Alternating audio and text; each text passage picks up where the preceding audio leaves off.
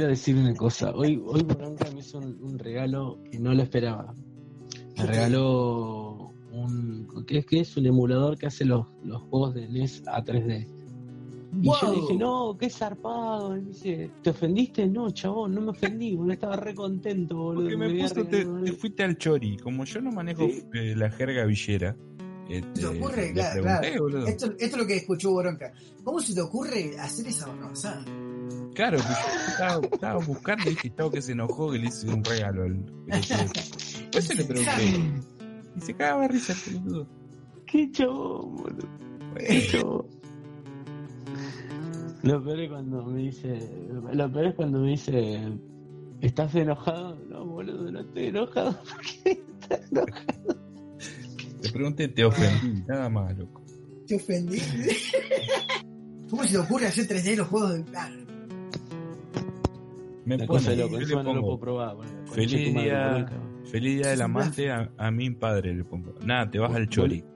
Y vos que si, si nunca estuviste en una villa, ¿qué, qué puede entender, boludo? Uy, me va, cuando me va vaya me va a el chori. chuchear, boludo. Nunca vi un chori. Eh, Y le puse, te ¿Sabés lo, ofendí. sa- sabés lo que pasa? El Boronca es eso, eso que te le come un filet, un asado adelante de los pobres, boludo. No tengo computadora, el Boronca, y me regalás un coso de Steam, boludo. Bueno, emulador tenga con la Windows, tomá. y ahora Steam, lo va a poder ver. Yo no puedo solucionar ese tema. No me, no me pongas me voy a poner mal, por favor. Bueno.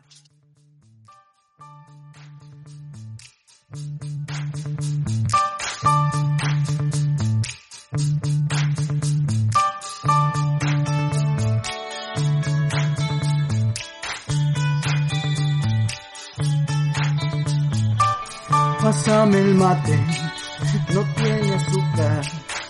caliente. Preso, por eso no escucháis mi jerga tan vulgar, don Romero. Ando preso por no devolver las pertenencias que me choricompré. No hay papel, voy a armar con Biblias, Biblias, porque hay un dulce felino que al caldo irá a parar. Habla en inglés y dice, "Let me out". no hay mañana en Ciudadela, si la ducha se te cae el jabón. Eso es lo que hay. Amargo. No hay flipper acá, solo juegan al chinchón. Si quieres café, acaricialo al Ramón. Si uno es vivo, conoce al Ramón. Y si no, hay cabezón. People hombres, son mis dos roommates. People hombres, hacen ruidos por las noches. Hay un dulce felino que al caldo irá a parar. Habla en inglés y dice. No hay mañana Ciudadela. Si la ducha se te cae el jabón. Hoy jugó Peñarol en su cancha. Lo fuimos a ver y con un celu que se guardó un dogorma atrás mientras gritó ¡Wow!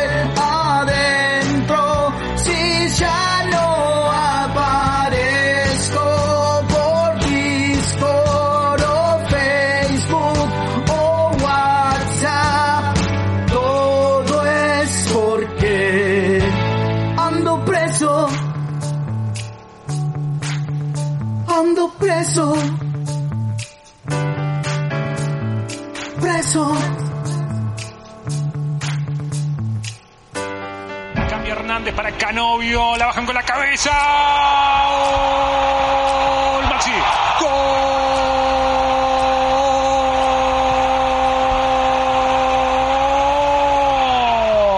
De Peñarol, Maxi Rodríguez.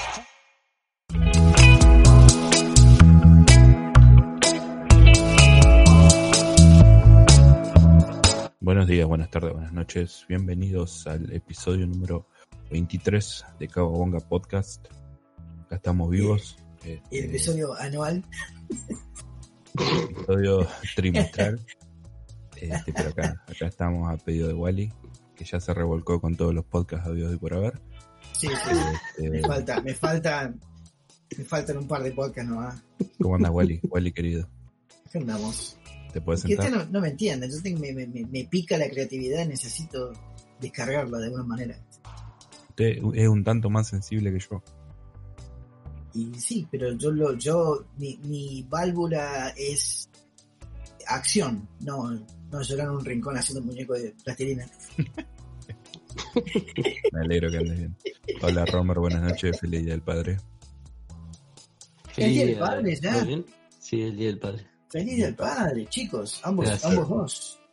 El día comercial. Y al negro también, negro no está, pero debe tener 600 críos que no conoce negro. Que lo deja todo en... Lo pierde en el baño cada noche. Anda dejando críos por todo, por todo Santa Fe. El, el negro loco. Anoche, anoche vino a comer a casa. Les ¿Cómo saludos. era? Es como dice la canción,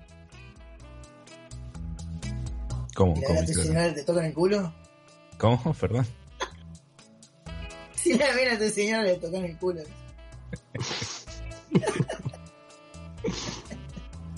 Lo único que sé que me faltan un par de platos. El, Los que tenían el, el oro pintado, claro. el suavizante La suave. Y el Mr. Músculo. Así que, negro, si está escuchando esto, devolvémelo. Pegamento, los zapatos, claro. Suavizante suave, qué cosa tan horrible.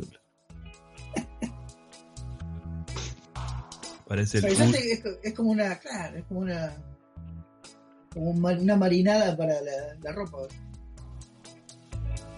¿Cómo andan gente también?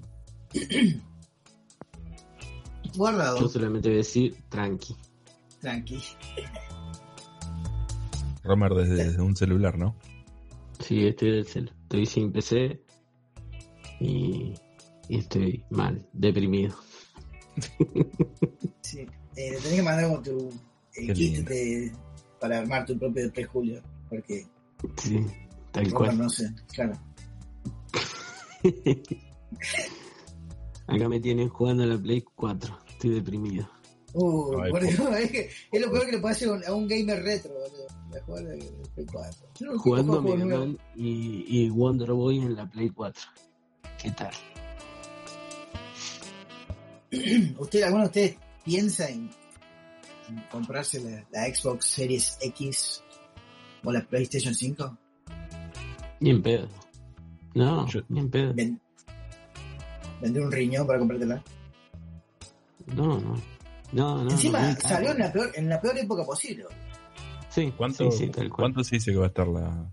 No dijeron nada. Yo no, no dijeron nada. Pero ya Microsoft anunció una versión S que es la mitad de alta y se ve que tiene menos hardware. Lo que lo hace grande el- al hardware de la X es el sistema de enfriamiento que tiene. Los ventiladores largos, eh, o sea, tiene un, Mm. ba- un sistema bastante grande de ventilación. De ventilación. Y el S debe Ojo, ser... eh. Eh, La, la, vi la huevada de la PlayStation 5, está todo muy lindo, tiene lindos juegos, pero no, boludo. Ya está. Acá en Argentina no sirve comprar esas consolas. Aparte que salió en un momento pésimo. Sí. eh, nadie la va a poder comprar y se la van a tener que meter en el objeto. Y van a tener que rebajar el precio mal. boludo. Yo soy partidario de meterse cosas en el ojete, pero no. Paso, amigo. Por eso que no hay ningún control directivo en tu casa ¿eh? para internet. Eh, sí, no, la verdad que mal, mal momento para sacar unas consolas y más así. Van a salir Yo- seguro por arriba de 500 dólares. Sí, sí, aparte, yo, yo digo que hubiesen esperado un añito más, o lo que se regularice más o menos la la- situación mundial, boludo. La PlayStation 4 Pro todavía sale 500 dólares en este país. Claro. ¿Cuánto puede salir la 5? Bueno, acá, acá en Ushuaia el otro día estaba viendo una Switch, está casi 40 lucas, 45 lucas. Comprensible eso para mí. Y todavía ni se, y, y todavía ni llegó la Lite acá, boludo. Así que imagínate. Y la Lite es más barata supuestamente. Sí, supuestamente. En Argentina es todo al revés, capaz que más cara. Capaz. Porque más nueva. Mi esposa la compró a, la, a la original por 300 y yo compré la Lite por 200. Y ahora estamos pensando en comprarnos la, la caja la caja gris, la nueva. Viste que, la, que, que en la Switch nueva, que tiene mejor rendimiento de batería, mejor procesador. Claro. Ahora, ahora el horno no está para bueno. ¿Qué noticias, qué No, noticias claro. nos trae eh, la maravillosa internet? Y ahora, la noticia. Extrañaba las luces de la disco y armó la propia en su lavadora. Pero, pará. ¿no? ¿Y la del el barbijo especial? ¿De No, Gats? Esto es un- una publicación trucha de. O creo capaz que lo hace. De la aplicación de, de Facebook que vende cosas. Un barbijo con tuquero. Estaba 200 pesos cuando puse la noticia. Así que. Que es, es una es una goma de, de, Sí, de moto, boludo. de moto, boludo. Un piquito. Barbijo con tuquero, boludo. Qué. Tal cual. Cuando llegó el negro, agarró y la dejó ahí en la puerta de casa. Bueno, ¿sabían que en, en Soconusco, Veracruz, México, ya no hay más COVID-19? ¿Saben por qué? ¿Por qué? Porque han prohibido por ley las muertes por COVID-19. Qué Dice, idea genial. dice, por decreto municipal queda estrictamente prohibido morirse por coronavirus en este municipio. Punto hicieron algo, boludo. Por lo menos hicieron algo. Por fin, por fin me descubrieron una cosa. Bueno, David, Así se Sí. combate el coronavirus. da- dale con tu búnker. Extrañaba las luces de la disco y armó la propia en su lavadora. El encierro por la pandemia es arduo de llevar en muchos aspectos, es difícil estar en el hogar durante muchos días consecutivos y eventualmente extrañas las cosas que solías hacer para divertirte fuera de casa. Sin embargo, todo lo que tienes que hacer es utilizar el ingenio y encontrar nuevos reemplazos, como este joven japonés que extrañaba las fiestas en la disco, por lo que creó su propio club personal en su lavadora.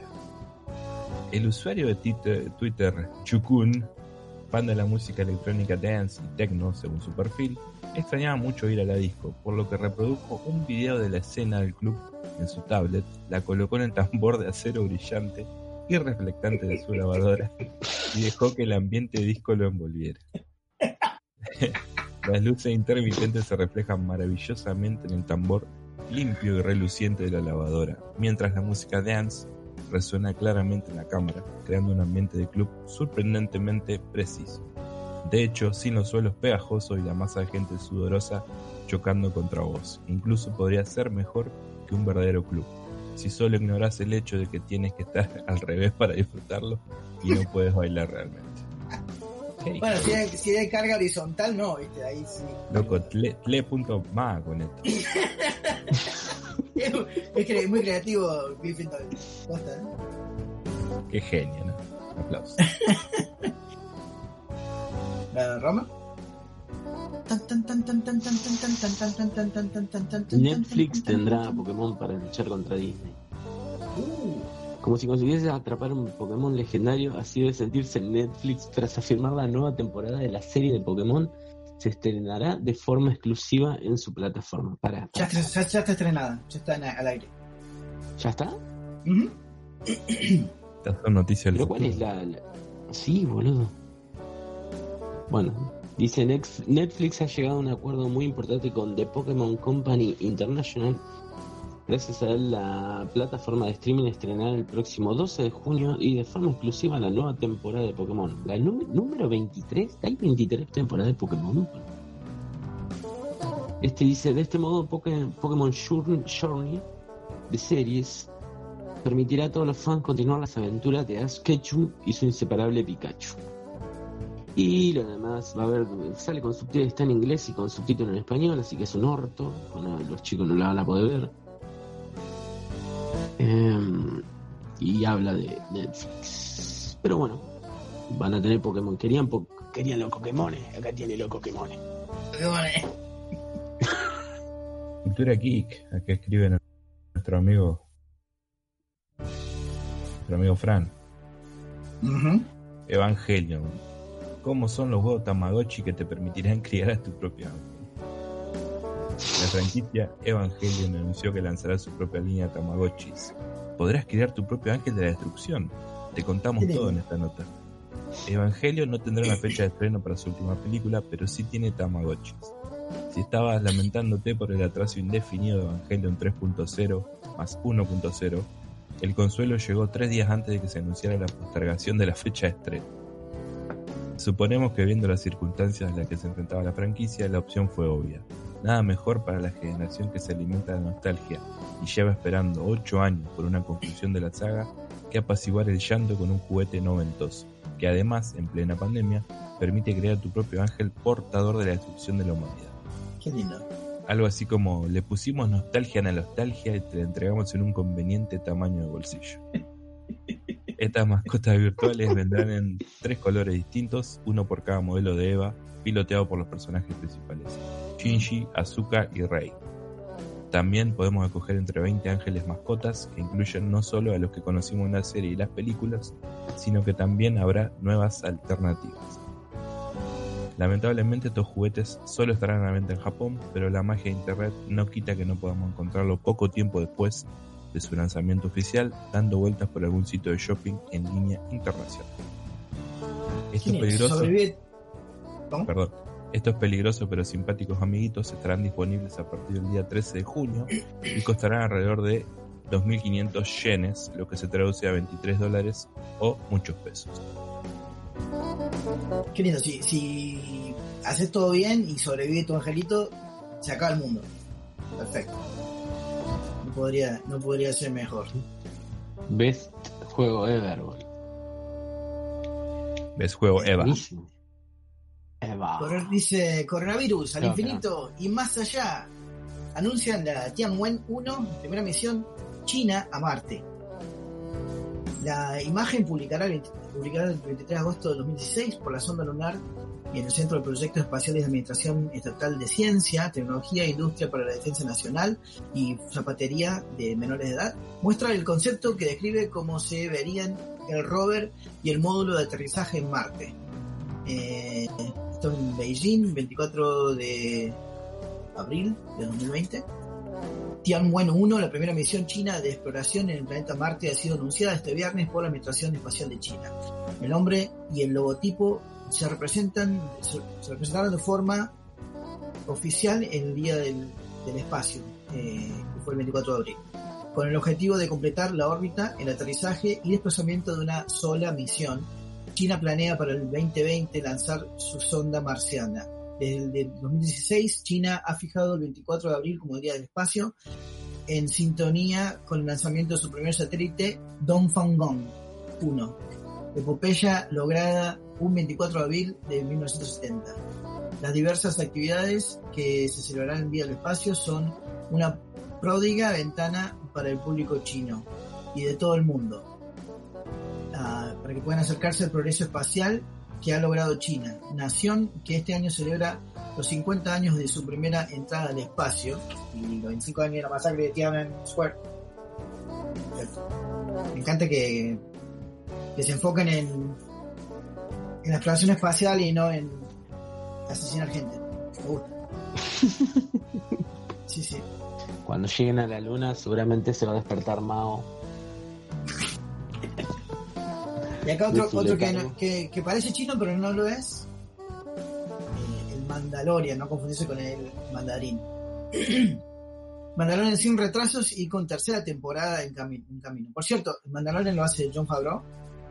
Sí, Me encanta. Estaba viendo un video donde mostraban que los fondos no son pantallas verdes, son una pantalla LED que está, está hecho en, en Unreal Engine, Sí, pero para cine, ¿no? O sea, mucho más resolución. Entonces, entonces, cuando la cámara gira, sabe dónde está el fondo y el fondo se mueve con las cámaras en, en paralelo. ah, mira. Es increíble. Aparte, con eso puedes lograr que los reflejos, todo se vea mucho más realístico. No tenés que andar cortando la figura. Eh, quisiera esperar que la noticia llegara, pero ahora tenemos la confirmación oficial. La tercera temporada de Mandalorian está más que planeada y podemos disfrutar de ella próximamente. De hecho, ya está casi terminada de filmar. Tampoco tenemos indicios de que la segunda season que se espera para octubre sufra cambios, lo que supone sin duda una fantástica noticia dentro del calendario de la plataforma. Pero, ¿cómo es posible que, practica, que prácticamente todo esté sufriendo retrasos menos esta serie? Te lo explicamos. Dice, teniendo en cuenta de que los estrenos de películas de cine se han retrasado por nuevas fe- fechas, apuntan a finales de año, en muchos casos, así como a 2021 y 22. ¿Cuándo, ¿cuándo se estrena Wonder Woman? ¿Octubre? No, ni idea. ¿No, no había verdad cambiado la fecha? Sí, claro, lo habían cambiado. Bueno, varias, ser- varias series están viendo igualmente como su planning se desmorona. Lo lógico era esperar que Disney Plus confirmara que la segunda temporada de Mandalorian tampoco llegara a su tiempo. Si mal no recuerdas, la plataforma de contenidos bajo demanda eh, ya ha apuntado en su momento que esta nueva entrega estará disponible en su catálogo en otoño, coincidiendo así con el estreno ocurrido un año antes. Esto es de España, así que otoño es otoño de acá, no de allá Claro. ocurrido un año antes de la primera temporada. Sin embargo, los números retrasos, los numerosos retrasos que estábamos viviendo por culpa de la pandemia del COVID-19 y los parones en los sets de rodaje y producción no tienen nada que ver con esta serie de televisión. Resulta que el tiempo que se rodaba la primera temporada también se grabó la segunda, mira vos, cuya postproducción finalizó un mes antes de que la actual situación que vivimos estallara de manera que lo ha hecho.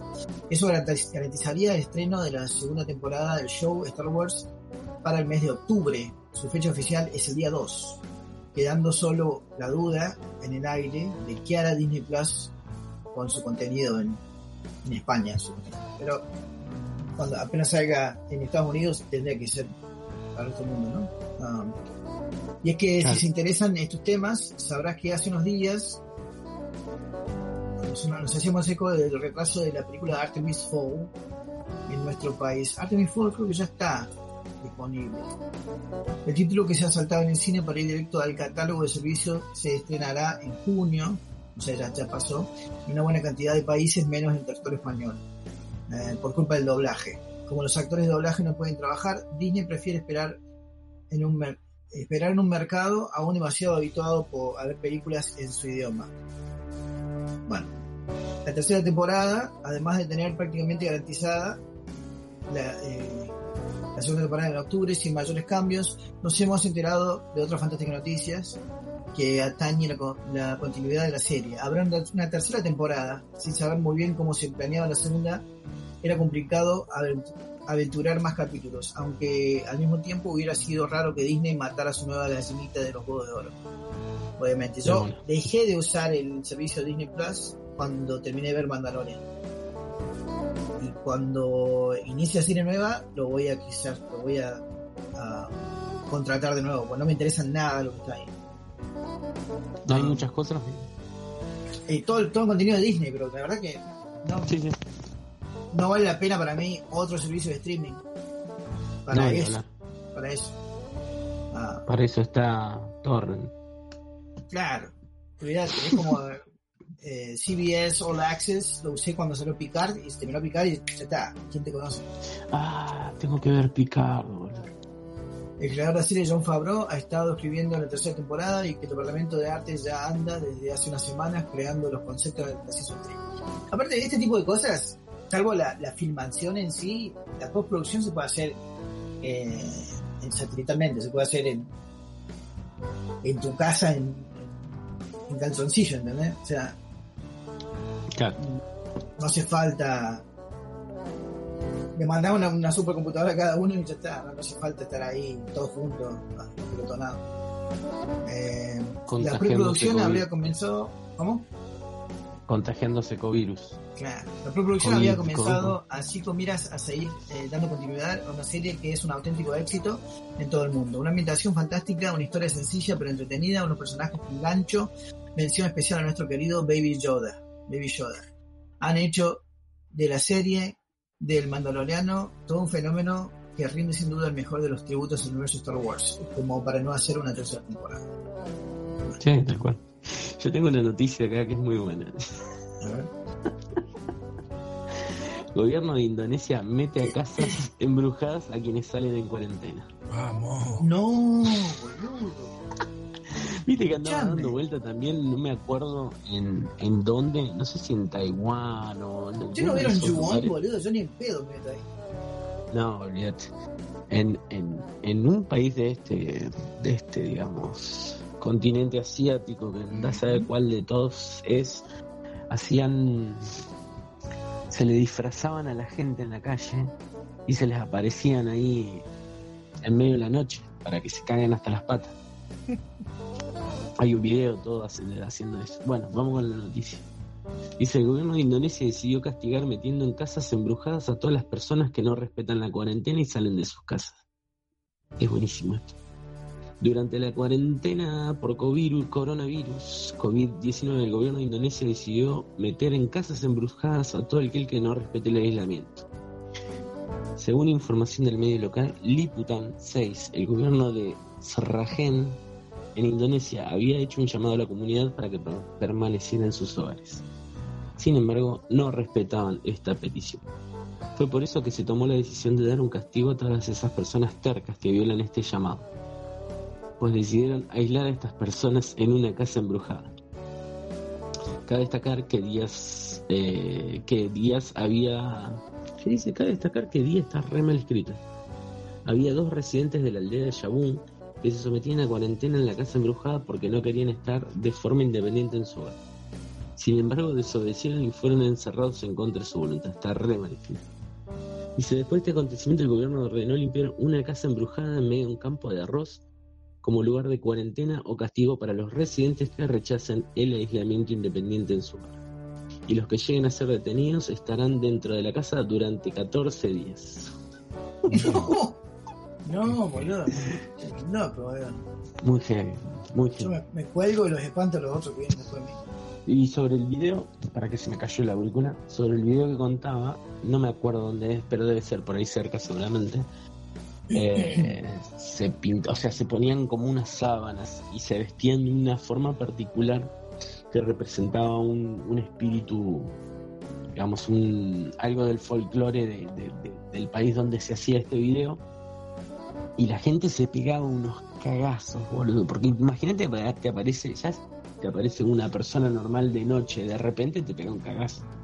Imagínate uno disfrazado de, de un espíritu del folclore de tu, de tu país. Olvídate, boludo. Tipo eh, Mercedes Sosa. Tipo Roberto. ¿cómo es? Piero! No, boludo. Te imaginas que se te aparece tipo uno vestido de Sandro. Sandro zombie. Ese nene. Como que ¿cómo, al negro? El negro sale perfecto. Peones de campo se quedaron sin pilas en su radio y no se enteraron de la pandemia. Policía de Santa Cruz realizaban un control de rutina por las viviendas cuando de pronto se encontraron con dos trabajadores que aseguraron desconocer la palabra coronavirus. En medio de la pandemia que afectó a la población mundial, la policía de Santa Cruz realizaba controles y se encontraron con estos trabajadores que no tenían ni idea. No se enteraron de nada porque no tenían pilas en la radio. El insólito suceso se registró en el Calafate, en la estancia La Josefina, donde la rutina de los habitantes es casi la misma pese a la pandemia. Según informó la opinión austral, allí dos peones de cambio se quedaron sin pilas y desconocían completamente los sucesos. Los trabajadores se enteraron de la situación cuando personal de la policía de la División de Operaciones Rurales, ex Grupo Especial de Operaciones Rurales, se acercó a la vivienda para hacer controles en el marco de la pandemia. Se lo tomaron con gran sorpresa, pero tranquilos. Ninguno se alarmó, lo creyeron y aseguraron que no se enteraron porque se habían quedado sin pilas en la radio. Las personas que viven y trabajan en el campo ven todo desde muy lejos, pasan mucho tiempo en soledad y no están preocupadas por el virus. ¿Sabe por, qué? a- ¿Sabe por qué? Nadie le dijo que tenía que poner los auriculares al revés. La preocupación de ellos pasa por sus caballos, los animales que cuidan, sus perros. Salvo contadas excepciones, la única vía de comunicación que tienen es la radio. ¿Caballos cuidan los perros? Sí.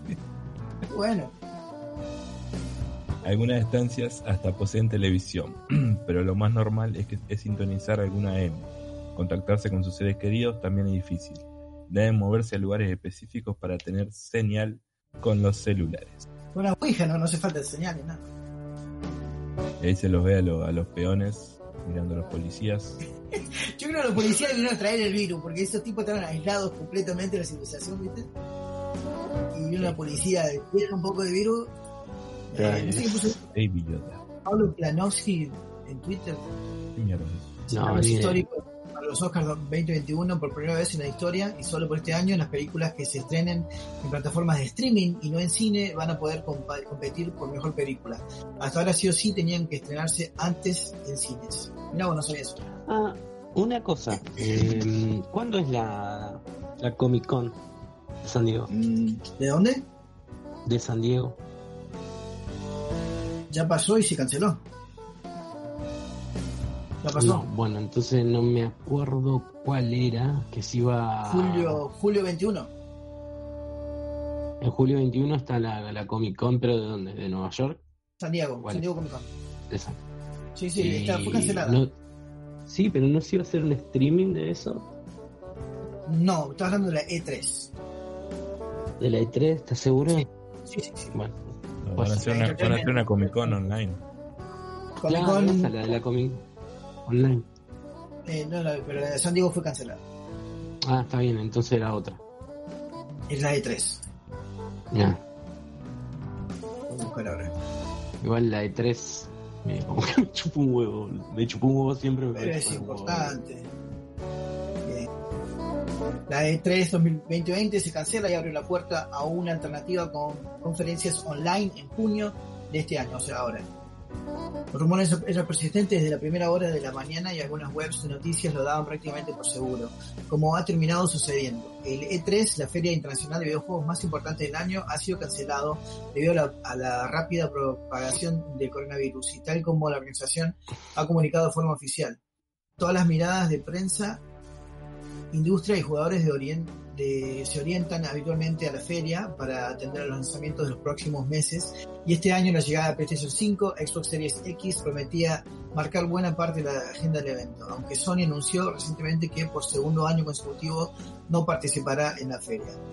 Eh, bueno, vayan a e e3expo.com y ahí pueden ver todo. Ah, buenísimo. ¿ok? Estados Unidos publica los videos de tres avistamientos de ovnis. El Pentágono subraya que los fenómenos aéreos que aparecen en las imágenes mantienen el estatus de no identificados. Estos son eh, los videos que había conseguido Tom DeLonge, el ex guitarrista de Blink-182. Ujú. Ahora está confirmado que eran que eran onis. Básicamente eso dice. No quita que sea alguien, pueden ser un objeto cualquiera que vos o yo podamos haber tirado también. Puede ser. Pero Tom DeLonge tenía razón. Aguante Blink-182. ¿Cuántas falopas juntas, boludo? Eh, la última mía, creo. Hay dos ahí. Hay Ah, no, dos. ya lo leyó. No, no. Esa es. ¿verdad? ¿Por qué Ah. citaba en Twitter, boludo, y no tenía fuente? Es verdad. Tiene que ser verdad. Twitter, no Twitter. Si llegó a Twitter es porque es verdad. Eh, Travis Scott es un rapero que nadie lo conoce, pero acá es conocido en, en sus círculos. Eh, lanzó su, su World Tour en Fortnite y 12 millones de personas lo vieron en el show. Un éxito. Eh, justamente el hijo de Luarnitram Quiroga tiene su canal de YouTube y él lo, estuvo transmitiendo cómo se veía todo. Flasheaba el pibe como, ¡wow! boludo, explosiones! Eh, la verdad que está bastante interesante ver cómo es un recital en Fortnite. Porque vos tenés libertad de hacer lo que sea como, como eh, tu avatar de Fortnite, pero siempre hay eventos que tiene el mundo que afectan a todos los que están ahí. Cuando vos te querés ir al, a otro lugar y hay una explosión que los trae todos juntos los espectadores. Así que muy, Wow. y está bueno porque el tipo era, se hacía como gigante, como que se hacía como se zombificaba y se ve que lo hizo con motion capture porque mientras el tipo cantaba el, el avatar de él movía los labios exactamente igual que, que como, como hablar una persona ¿Cuánta guita puso? no sé, no sé, me parece que eso más va por el lado de Fortnite queriendo hacer eso que por el tipo queriendo participar en Fortnite están probando eso y hasta hace poco hubo, otro evento en Fortnite que realmente no, no tuve tiempo de quedarme a verlo pero fue algo- Fortnite siempre tuvo esos eventos así. pero se está, se está tornando en algo más inmersivo. Eh, solamente faltaría que apliquen VR para que vos tengas una, una experiencia completa de entretenimiento en esa plataforma. Eh, ya se, han estrenado pequeños clips, de, no películas, pero pequeños clips. Eh, y la gente iba al autocine ahí a verlos. Y está bastante Mira, no interesante. sabía. Ahí Bueno. puede chorear Ava también que quería hacer la gira con los hologramas. Pero qué mierda va a ver a Ava. boludo? Ay, Hugo, nunca solo. Está aplaudiendo ahí. dice, Mamma mía. Here we go again.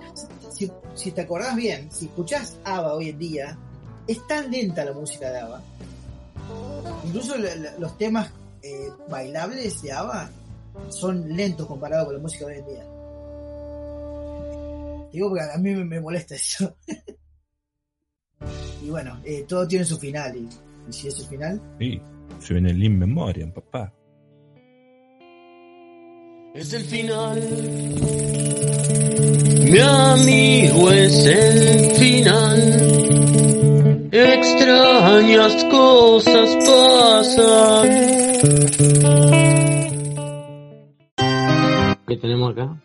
musical. tenemos Me siento bien, y yo también, me siento bien, un y negro. yo también. A pesar negro de todo todo, me siento bien. Hijo de puta, boludo. Vos,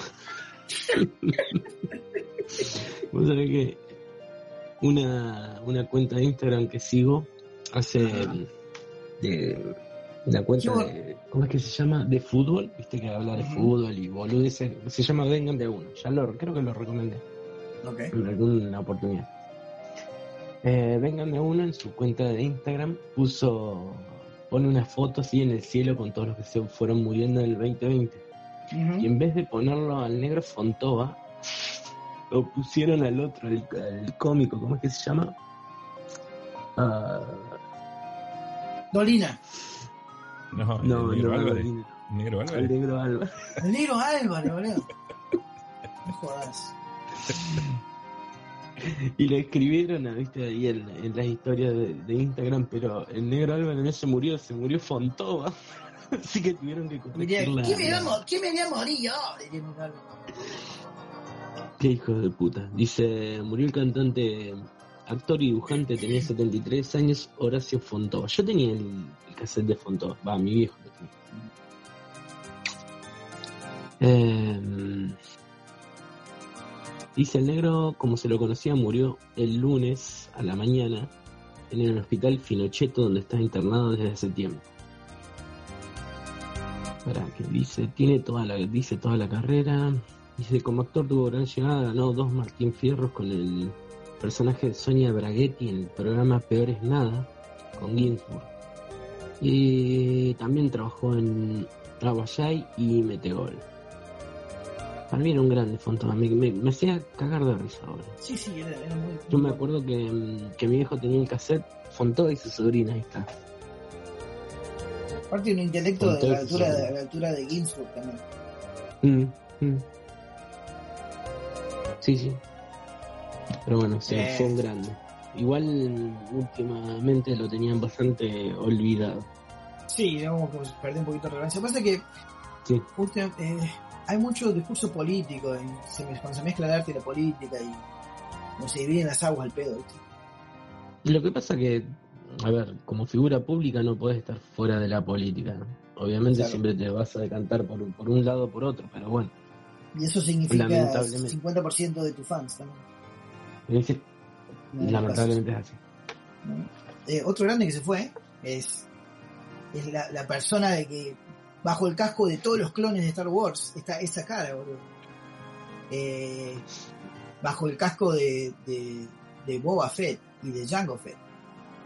Eh, Temuera Morrison, el, el kiwi que interpretaba a Jango Fett en, en Attack of the Clones. Y bueno, es, es el mandaloriano por excelencia.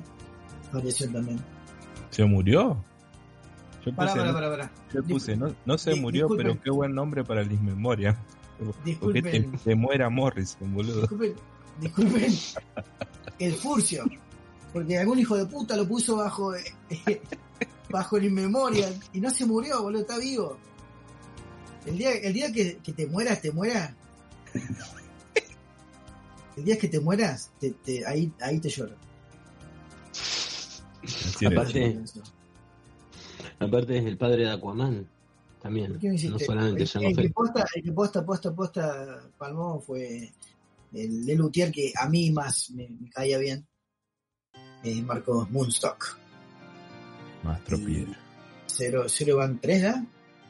Dice, los Luthier dejan los aplausos para dar paso a las lágrimas después de hacer pública la muerte de Marcos Moonstock, uno de los mayores genios que haya tenido el mundo narrativo en el juego del castellano, según el país. Moonstock tenía 77 años y su deceso en Buenos Aires fue producto de un tumor cerebral que, le descubrió, que se le descubrió en febrero de 2019. Su pérdida es la tercera que sufre el grupo cómico tras los fallecimientos de sus otros dos componentes, Gerardo Mazaña en 73 y Daniel Rabinovich en 15, en 2015. El primero tenía 36 años y el segundo eh, 71. El actor estaba retirado de su trabajo desde marzo de 2019, el momento en el que comenzó a sufrir problemas de movilidad. Un problema que no le impidió hacer su último trabajo al realizar un texto brillante en el que grabó en video para participar así en el Congreso Internacional de la Lengua celebrando en Córdoba, Argentina, en abril del 2019. Su alma de actor lo llevó al celuloide y su último trabajo con una película fue de Juan José Campanella, El cuento de las comadrejas, eh, película agendada para, para ver. Eh, no porque me guste Campanella, sino porque está viejo este y me cae muy bien. Y bueno, en paz descanse, eh, ya nos vemos. que Yo lo considero a Les Luthier realmente un pilar de, del humor y la lengua castellana. Serían como los Monty Python argentinos. Yo voy a meter mi momento Romer en esto. Mm, Mi momento Romer versus The World, obviamente. Y voy a decir una cosa. Y espero que no te enojes. A ver. Me aburrían los Lelutier. Está bien. Qué raro. bien. Seguí, mirando- seguí mirando de on- 22 tipos sudados en shortcito, eh, corriendo uno atrás del otro. Ay, ay, me gincé. Ay. Me parecían copados todo, pero me aburrían. Bueno, llegó un momento que 20 minutos de Lelutier me, me aburre. Eh, no es para No todos. sé si llegó a Si te aburre, no sé si a 10. ¿Eh? ¿Te, te bancás Les Luthier en un teatro? No, ni en pedo. Ni en pedo. Me voy a los 10 minutos. Todo bien. Te, te bancás a los Lelutier en un gangbang. Ya son menos, ahora, ahora más fácil. Ahora más fácil, ¿no? Son menos. Que, eh, Pero bueno, el es, próximo- es mi, mi opinión poco popular. No me, no. O sea, está todo bien, no, no, no digo que sea malo, pero a mí hay, hay cosas que de- llegado un momento me, me empiezan a aburrir y chao, le pierdo el interés. Claro. Gene Deitch, dibujante de Tommy Jerry, falleció a los 95 años. El legendario animador logró un Oscar a mejor corto animado en la ceremonia de 1961. Murió el jueves de abril, no sé qué día, en Praga, República Checa, según informó su editor, se desconoce la causa de la muerte. Entre sus créditos estaba la creación del cortometraje Tom Terrific, que se presentó como parte del programa de televisión infantil Captain Kangaroo, creado bajo el estudio Terry Toons y adaptado de una tira cómica anterior de Ditch. Tom Terrific fue un corto en blanco y negro de 5 minutos inspirado en dibujos de niños. Nació el 8 de agosto de 1924 en Chicago, llegó a Praga en 1959, que originalmente planeó una estadía de 10 días, pero conoció a su futura esposa Denka y se quedó en la capital checoslovaca. El ilustrador también trabajó dirigiendo episodios de las conocidas series animadas Tommy Jerry y Popeye el Marino. En 2004 recibió el premio Winsor McKay por su contribución de vida a la animación. Eh, murió la Legrand. No, Ah, pero no la que vos querés. No, la- no la grandota. ¿Probaste la grandota? Ahora probá la chiquita, dijo la muerte. Eh, chiquita, no, ¿chiquita grande es la? No, ¿cómo se llama la otra? Goldie. Goldie. Pepa. Goldie. La, la Pepa. Goldie de la, la-. Y la misma edad que, que, que Mirta, la misma edad que Mirta. Que Matusalem. Pero se pare, una parece que tuviera 250 años y la otra parece que tuviera 70. Sí, sí, sí. Es increíble, boludo. Y Goldie casi que ni se puede mover. Ya. Eh, no sé, no sé qué carajo, qué brujería si Mirta Legrand está todavía consciente, con vida. No entiendo. Bebe la sangre de, de, de una virgen. Por Sí, eso de- sigue de- viviendo. debe tener una virgen en el sótano ahí, le chupa la sangre toda la noche. Es increíble. bueno, después descanse Goldie Legrand. Siempre a la sombra de su hermana, lamentablemente. Pero bueno, así es la vida de, de los, de los los famosos, ¿no? Murió No, no, Carlos no. Regazzoni, el gran artista de la chatarra.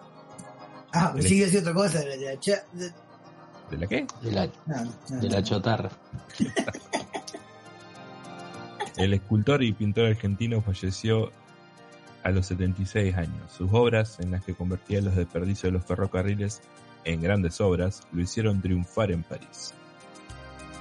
Murió en el hospital italiano de la ciudad de Buenos Aires, donde estaba internado producto de una enfermedad con la que venía luchando los últimos meses.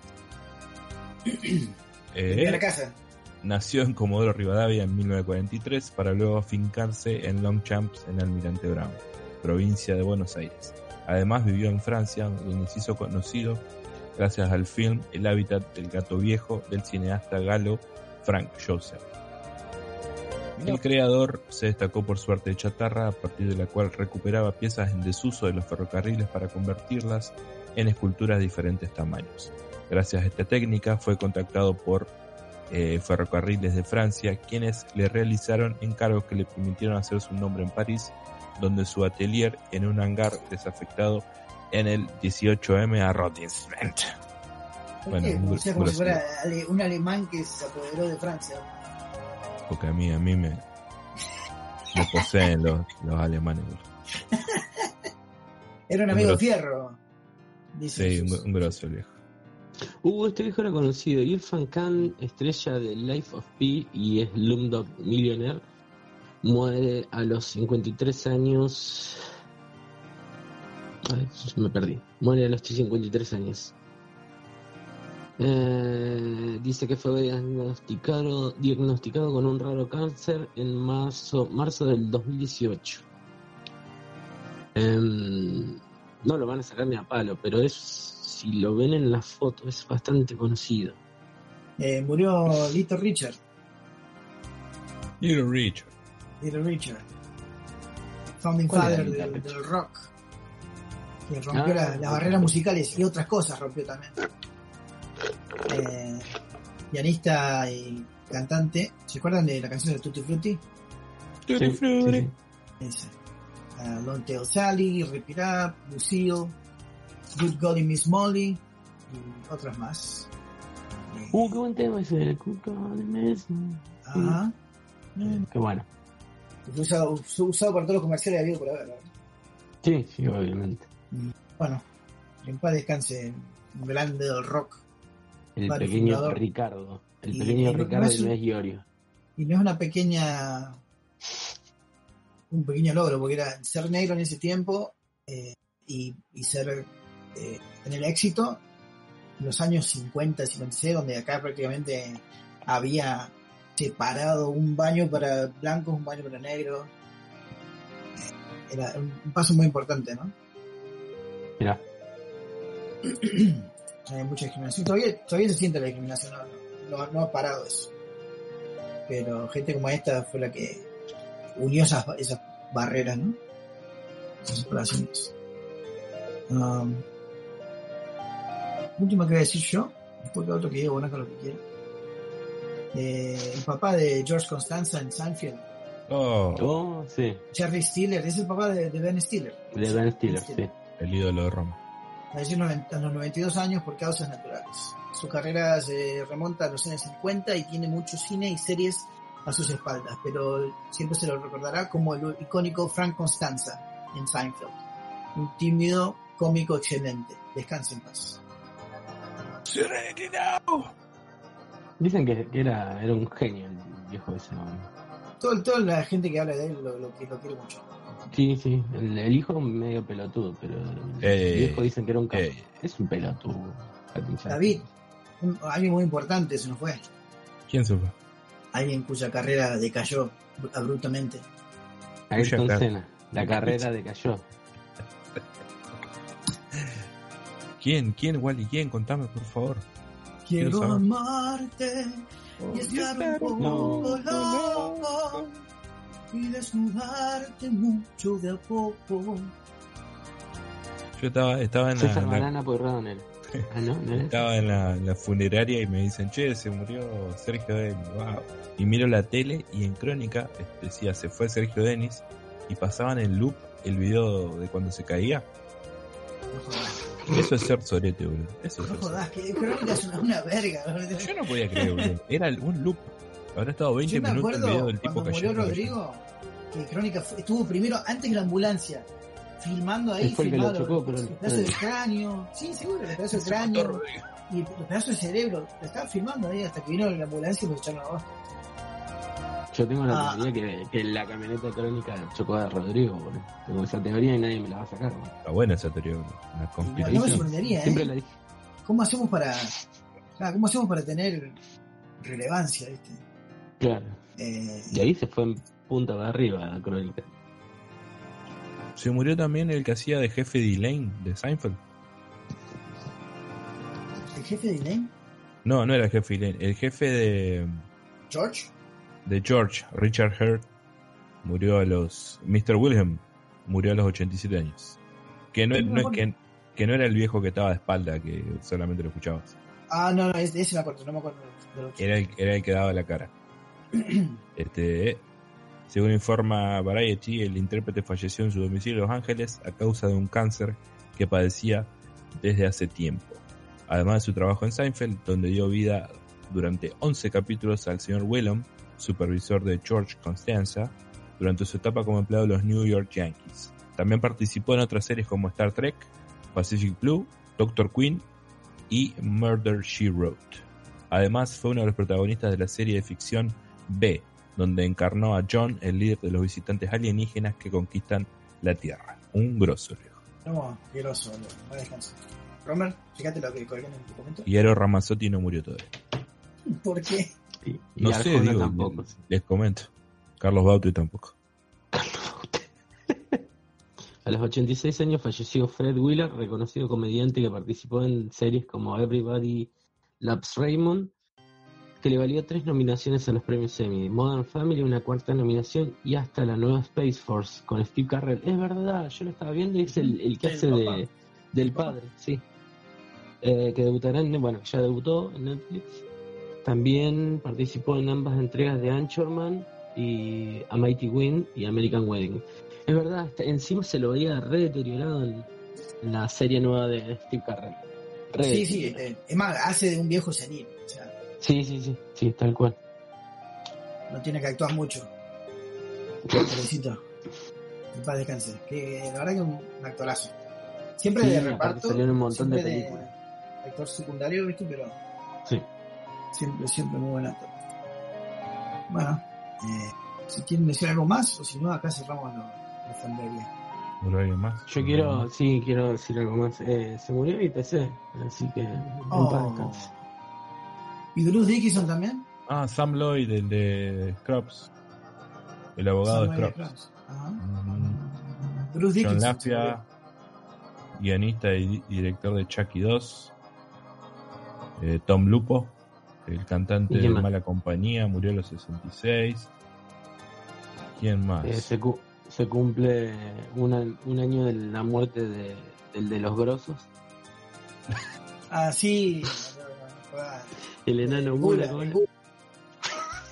Murió eh, Roy de Siegfried y Roy a los 75. Martín Pasco, que no lo conoce ni la madre.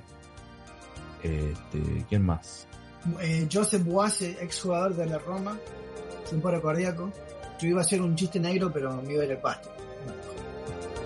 Murió un actor de Crepúsculo, Gregory Tyree Boyce, perdón si pronuncio mal. Pronuncio mal. Eh, Hana Kimura, Pero ese que hacía de, de, que- que hacía de árbol. boludo. ¿Quién de sombra. Así de la sombrita. Parece el mangaka George Akiyama, a los 77 años. Sí, vos sabés que eh, cuando murió Takiyama, me llamó la, la señora y Takiyama. Llama y llama y Taki llora. Taki llora. ¿Quién Eh, no, vean, vean Rage, Rage of Bahamut. Un anime que fue hecho por él. Ah, Terminemos Exacto. esto, por favor. Murió Gustavo Guillén. Es ¿Quién verdad, vos sabés que Sí, sí, sí. estuvo, Guillén estuvo acá en Ushuaia antes de la de la cuarentena, estuvo haciendo un par de, de, de laburos acá en el, en el shopping nuevo. Y al tiempo me enteré que se murió. Y justo un chabón de acá de Ushuaia que tengo conocido ahí en el Facebook subió la última entrevista que le hicieron al chabón. Que se le hizo el, el chabón de acá. Ujú. Sí, boludo, ¿qué vamos a hacer con tantos muertos, boludo? Che, Pau Donés de Jarabe, Jarabe de Palo. Para de palo. Qué triste. verdad. Te apuró, eh, te ¿puedo, apuró tener, para- ¿Puedo tener mi otro momento de, de- No, no, no, ni se te ocurra, ni se te pero, ocurra pero decir depende. nada malo de Jarabe de Palo. Por favor, te lo pido. Jarabe de palo es, no, depende, no, no, no, no, bueno, no, no. depende. una poronga. De según No. cómo se mire, todo depende. No, no, no, no, no. ¿Por qué? Muere decía- O'Neill, legendario escritor de Batman, Ujú. a los 81 años. Murió Bilbo ¿Y de qué? El Señor de los Anillos. Vivo, boludo. Ah, es verdad. jodas. Ian Holm. También, también hacía un androide en uh, Alien. Que se fue, se fue en leche. Es verdad, era el androide de Alien, boludo. ¿Se acuerdan? Qué cagazo Sí. ese bicho. Sí, sí, sí. Eh, el doctor Carlos ¿Qué? está internado. No, no sé, me agarró una cosa, una cosa en el cerebro. El turco está internado El por turco. coronavirus y la gente, la gente está rezando por la pronta recuperación del virus. Espe- eh, esperamos que el virus haga todo lo posible para, para sobrevivir No, a eso. ¿cómo? ¿Cómo? Eh, el, el turco fue el, el precursor de, de- de que Argentina vaya hasta la estratosfera y lleguemos Hasta en todo, una más hora, allá, hasta el infinito. una hora hasta Japón, dijo. Así que yo confío. Eh, según tu esposa, falleció Rubén Aguirre hace poquito. pero Otra vez murió. Hace Murió cuatro hace años. cuatro años y volvió a morir. El primer caso de persona que revive y muere. Y muere dos veces. Pero, pero murió o no murió. Bien, bien, que muere dos veces. Muere tres veces. ¿Qué se escuchó? Ta, ta, ta, boludo. Mierda. ¡Ta, ta! Mío. Gracias, gracias a toda la gente que todavía sigue Ay, por Dios. poniendo est- esto por un podcast que está muerto. Está más Gracias la muerto que gente mi que, que memoria. sigue muriendo. Son unos Claro. genios, boludo. Yo los quiero mucho eso. a todos. Los quiero mucho. La verdad que no, no sé por qué nos van cantando. Los boludo, quiero no merecemos nada. Pasa- so- somos buenos, boludo. Hay Somos, gente que me, me algo, boludo. preguntaba cuándo vamos a volver a grabar y yo le dije. Este grupo, en este grupo de Roma vs. The World, que no sé por qué Tesorete figura como el dueño. Qué pedazo eso. Porque le hice yo, boludo. ¿Qué quiere que se haga otra parte, boludo? Eh, eh, déjalo. Editá con Paint ahí, poner la cara de alguien, boludo. Me, me rompe tanto los huevos entrar al, al grupo de Cababonga que dice grupo de Roma vs. The World. La concha de tu madre. Te ¿Sabés juro, qué? te juro. aparte, aparte, nuestra publicidad está en, en casi todos los podcasts que escucho. Sí, ¿Qué hacemos? ¿Cuándo sacamos un capítulo, boludo? ahora sale, ahora sale, ahora sale. Bueno, y a todo esto, Romer, ¿qué dice la gente? Sí. ¿Qué dice ¿Qué la dice la gente? No tengo ni idea. no sé ¿Qué dice la gente? Es que me cagado. Los comentarios de nuestros queroños, yes. Los comentarios, yes. En Caguabonga. Los comentarios de nuestros queroños, yes. Los comentarios, yes. En Caguabonga. Oye,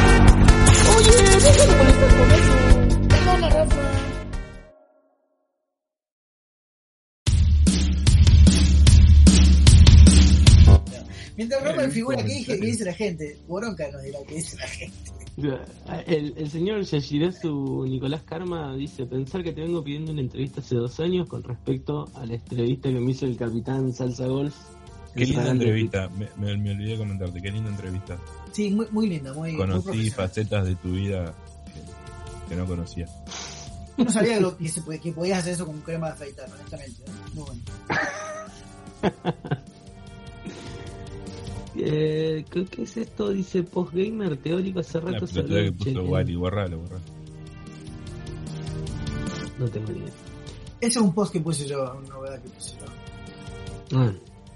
Dice Ronald Cabral no murió, era un templario en la cordillera de los Andes.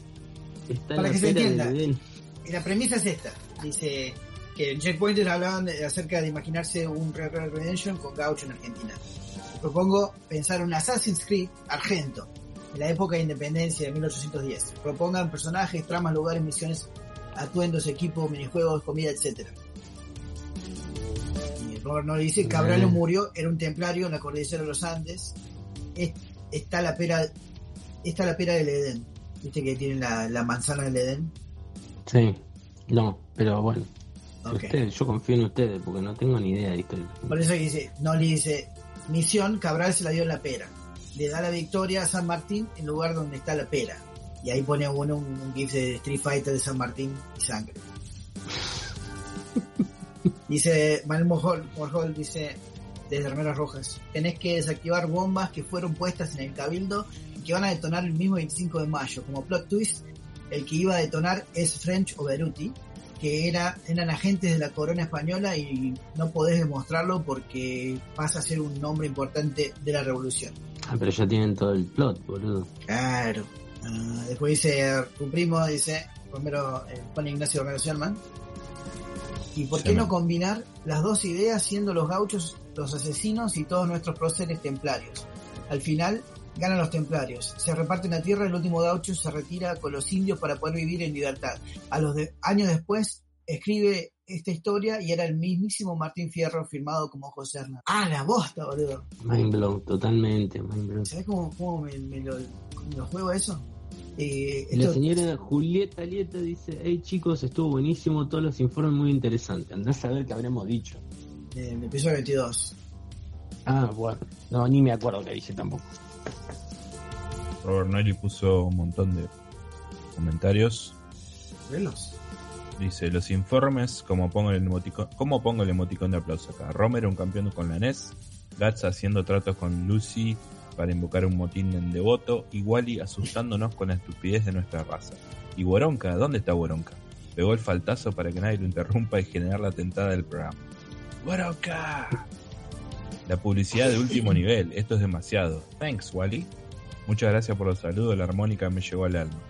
Y los fiambres, me vaciaron el freezer de esta vuelta. Voy a tener que esforzarme. Ja ja ja, las noticias me quebraron, ni puedo estar tan tentado.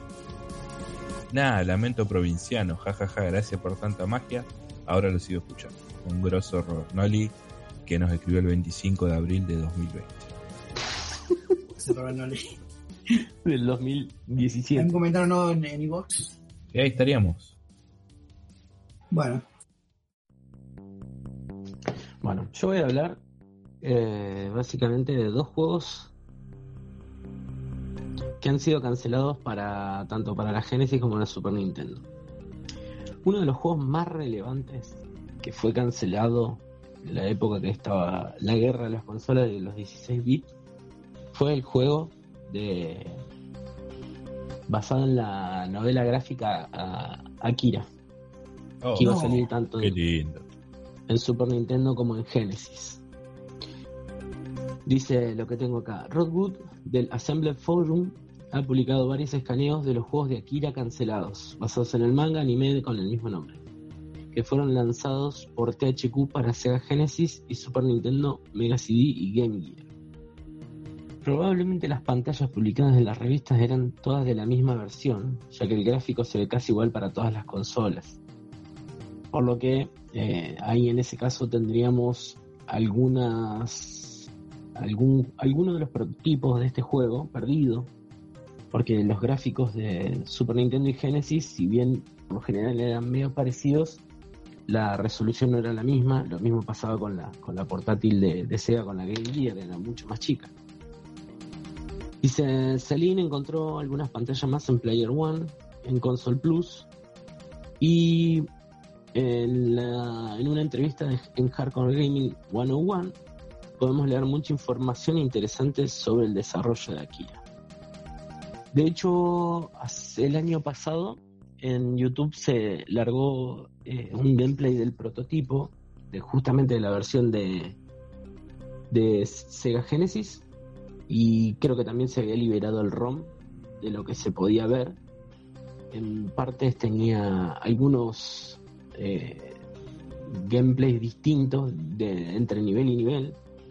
Había uno que era como una como una clínica donde se jugaba de estilo first person shooter, donde podías ir reventando todo.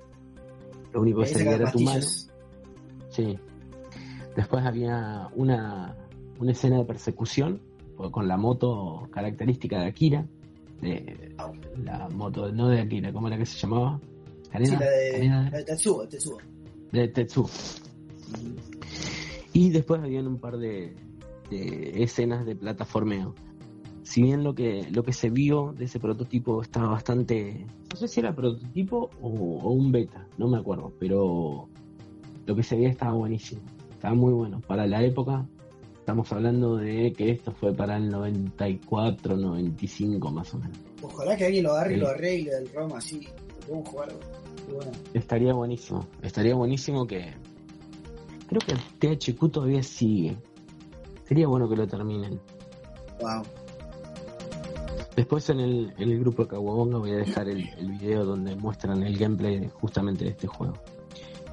Y otro juego que, que había encontrado que me llamó la atención que no saliera fue el juego de Popeye. Siendo que es un, un personaje característico de los dibujos animados. Y inclu- e incluso en la NES tuvimos, fue uno de los primeros juegos que salió para la Nintendo Entertainment System.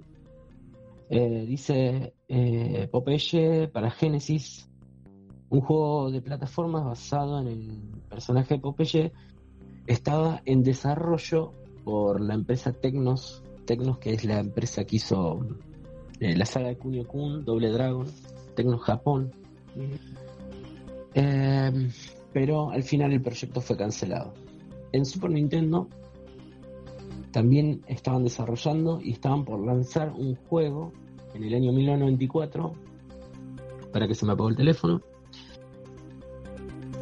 Pero eh, dice que el desarrollo de digamos de la gráfica y de los de los de los fondos y del personaje eran distintos a los de Genesis. Lo que asumía esta gente de esta página que es la página Unseen eh, 64 eh, asume que los dos eran juegos distintos viste en la época de la guerra de, la cons- de las consolas la- los que las empresas que desarrollaban videojuegos básicamente no podían hacer el mismo juego para las dos consolas. O sea, Nintendo tenía que tener su exclusividad. Por lo que Claro. hemos visto un montón de juegos, poner el estilo, por decirte alguno, Castlevania. El juego era totalmente distinto al que salía ah, para Super Nintendo. Y después, bueno, dice, eh, dice más adelante que hasta donde conocemos, si bien muestran algunas imágenes, algunas imágenes en la página, eh, hasta donde conocemos, nunca fue lanzado en ningún territorio y no se encuentran eh, los prototipos. Y las pocas imágenes que se ven en la página, se ven un, un- un par de, de imágenes de plataformeros que se veían bastante bien, sobre todo para ser un, un personaje tan, tan querido como, como Popeye. Y esos fueron dos de los de los juegos no lanzados tanto para Super Nintendo como para Genesis que me llamaron la atención porque por ser tan relevantes en los personajes y conocidos, ¿viste? Eh, tanto Akira como Popeye. Caso. Sí, los, los- se perdieron tantas cosas. Sí. Se perdieron tantas cosas. De hecho, en la misma página, otro de los que iba, de los que iba a hablar, pero se ve que no, no terminé el documento. Había uno que estaba muy bueno, que creo que era para Super Nintendo, que tenía un, o sea, lo poco que se veía en las imágenes era de, de la película esta Mi vecino Totoro. Oh, wow. Sí, hay- Totoro. hay un- eh, sí, ese. Eh, hay un par de, de- de imágenes de lo que se había empezado a hacer, pero bueno, después se desestimó y se, y se canceló el proyecto. Iba a ser para Super Nintendo, para Super Famicom en realidad, no para Super Sí, en el Nintendo. 92 fue.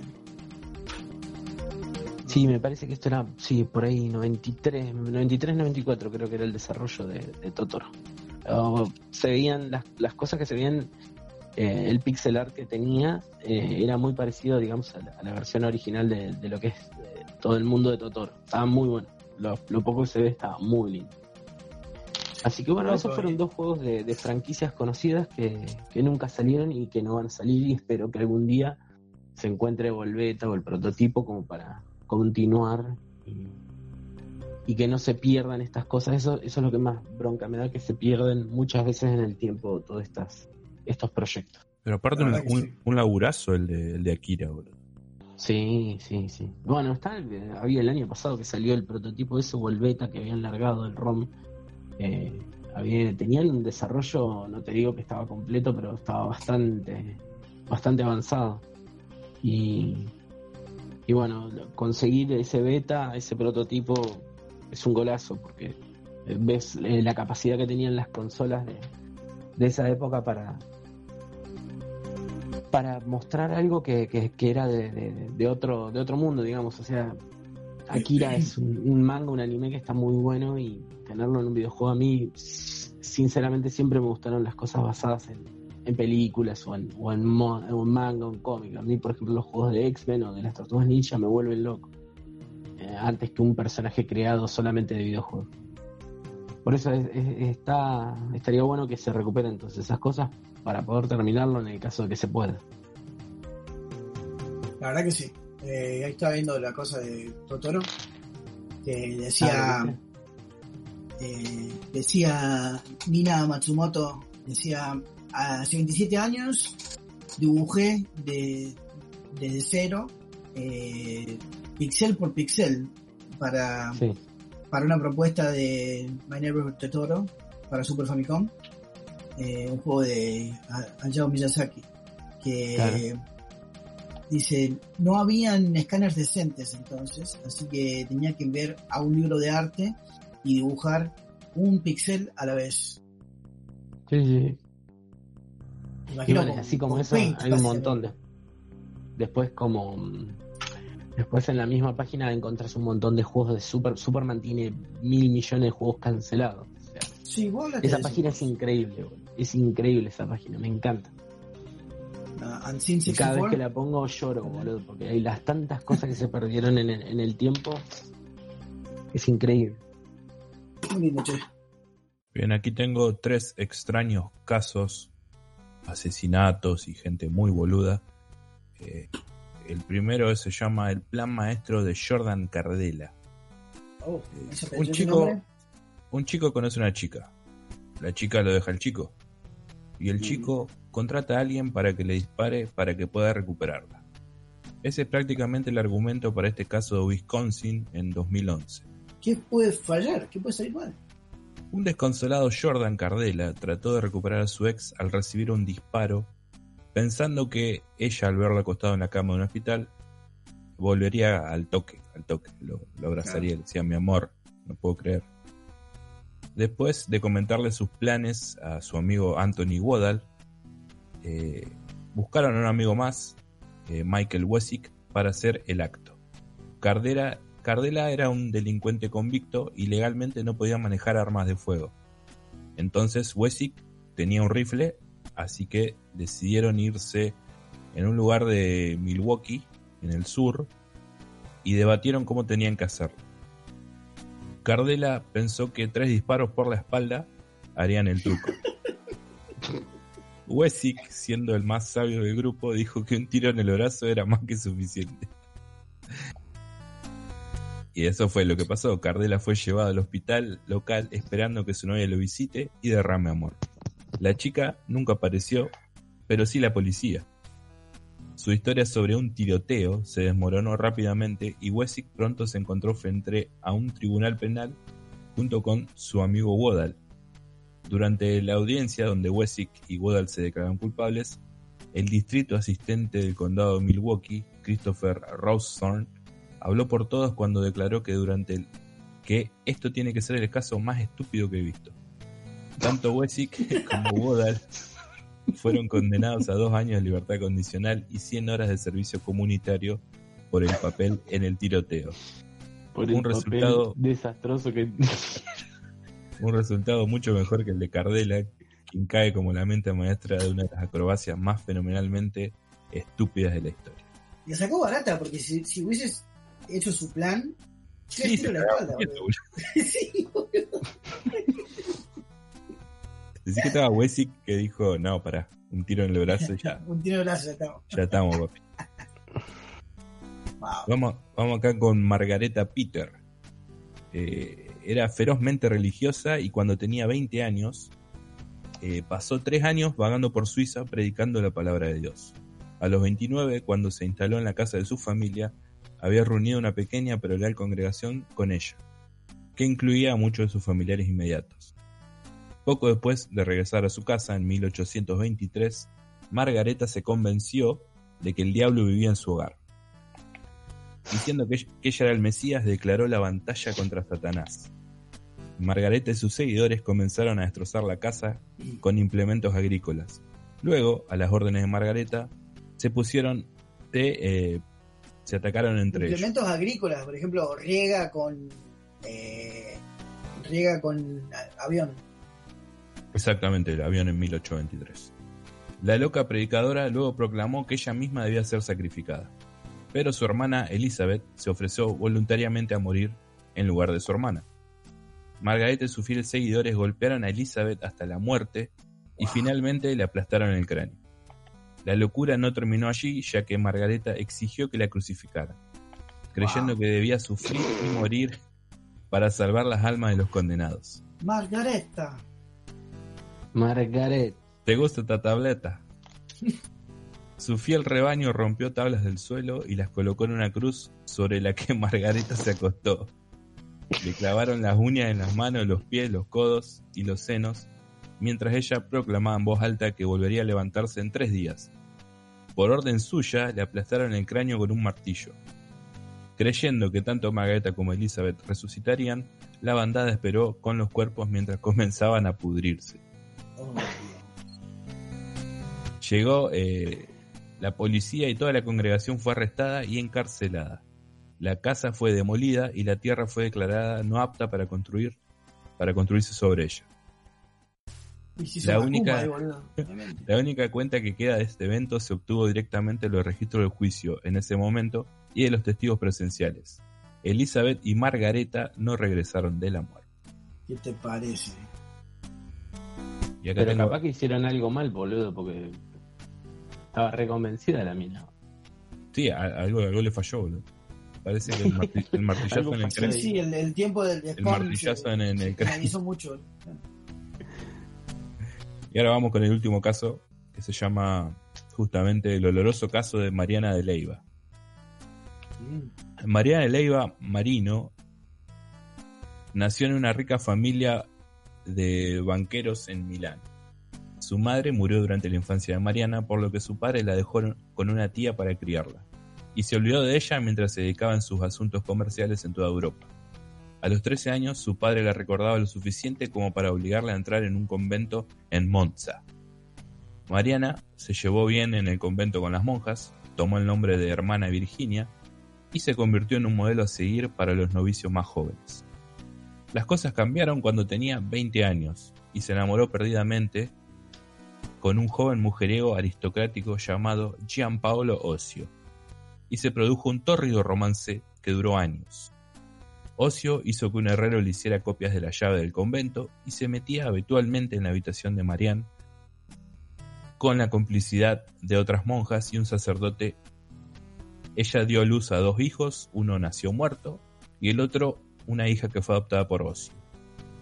Mariana alternaba entre gratificar su lujuria y la culpa tropezando con sus pecados. En algún momento, con la esperanza de convertir su irresistible deseo por ocio en asco, ella comenzó a comer las heces, las heces del señor Ocio. Ah, pensé que decía como. Yo pensé que, claro, no. Vamos, no vamos a la casa, vamos a la casa. Vamos. Sí, una cosa. Una cosa así. No Se Luego, era. Luego, en 1606, una monja amenazó con exponer el asunto, por lo que Ocio la asesinó con la complicidad de Mariana, quien amenazó a las otras monjas que obtendrían lo mismo si hablaban. Los amantes trataron de cubrir sus huellas difundiendo una historia de que la monja asesinada se había escapado, pero los rumores comenzaron a correr de que cosas dudosas ocurrían en el convento de Monza. Entonces, Ocio comenzó a asesinar a más personas para sofocar los rumores, incluido al herrero que le había hecho. Incluso lo mató al herrero que le hizo las llaves. Y no funcionó y finalmente la noticia llegó al gobernador de Milán, quien ordenó una investigación. Ocio, Marián y sus facilitadores cómplices fueron arrestados en 1607 y torturados para revelar lo que sabían.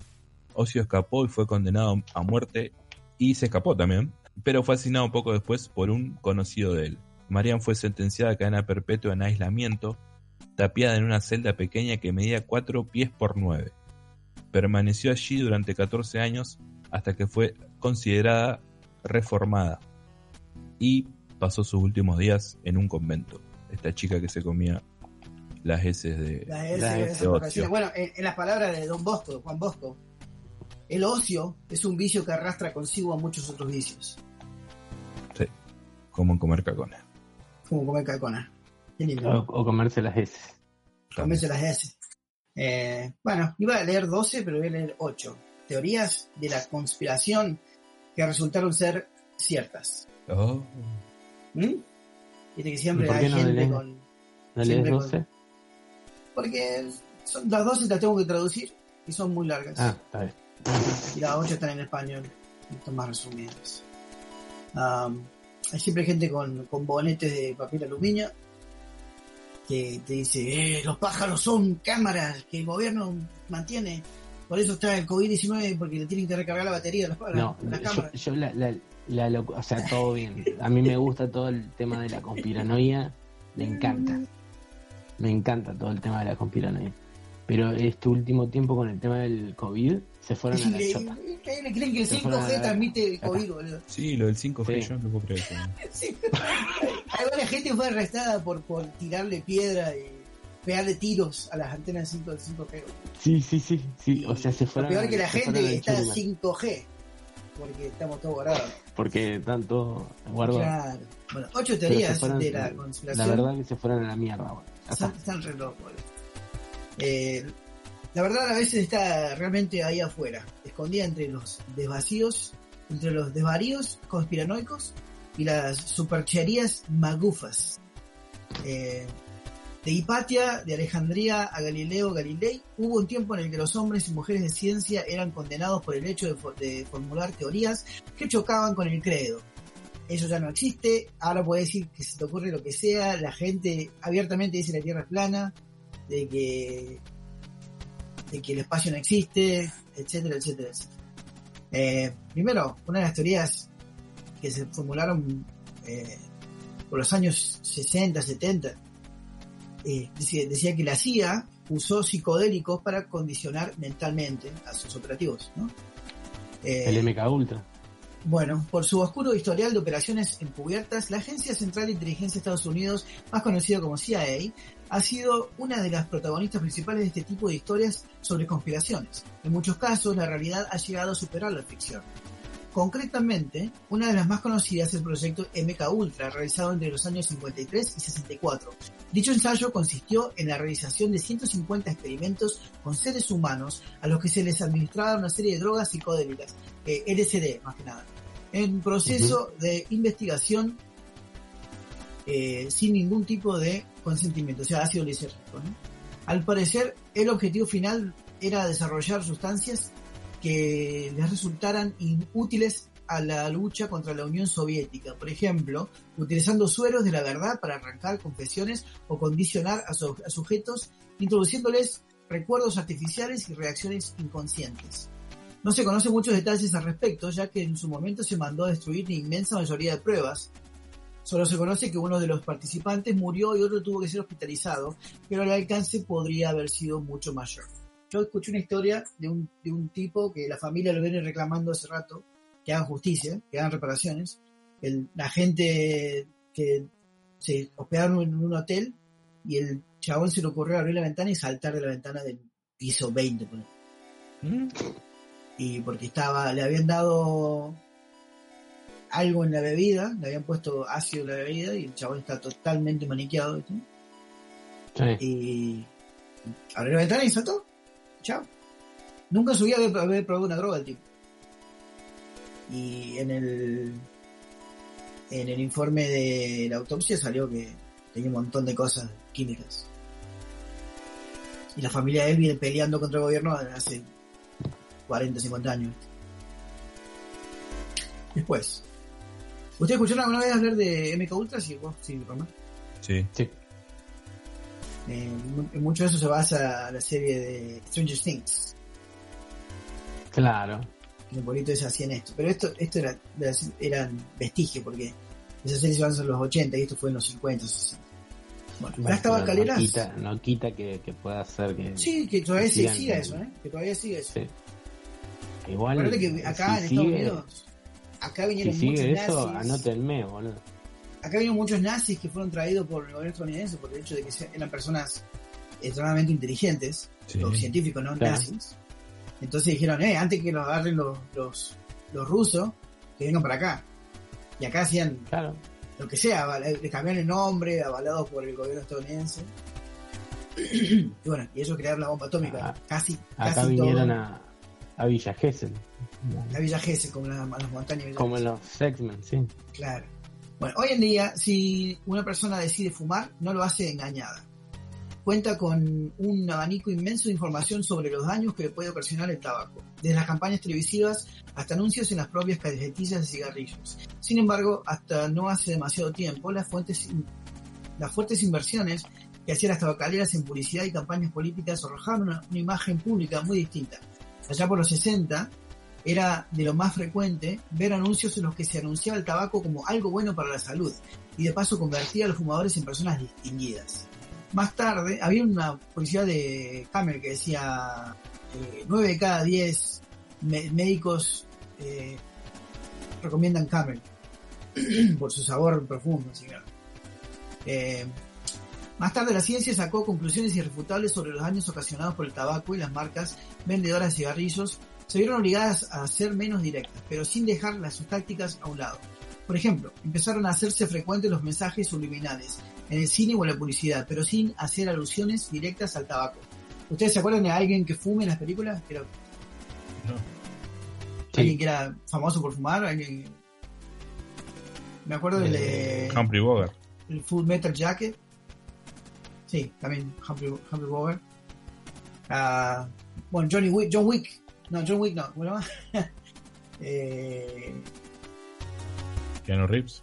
sí, sí, pero el, el que hizo, el que era un brujo, ¿cómo era? ¿El que era un brujo? el que peleaba contra los demonios. Sí, contra el diablo. Eh, Constantine. John Constantine. También, bueno, él lo muestra que, que eso lo mató. Pero eso lo hizo un héroe. Eh, más tarde la ciencia sacó conclusiones irrefutables sobre los daños ocasionados por el tabaco. Y bueno, y esto pasó. Hoy en día las, marcas están obligadas a avisar a sus compradores de los peligros de fumar.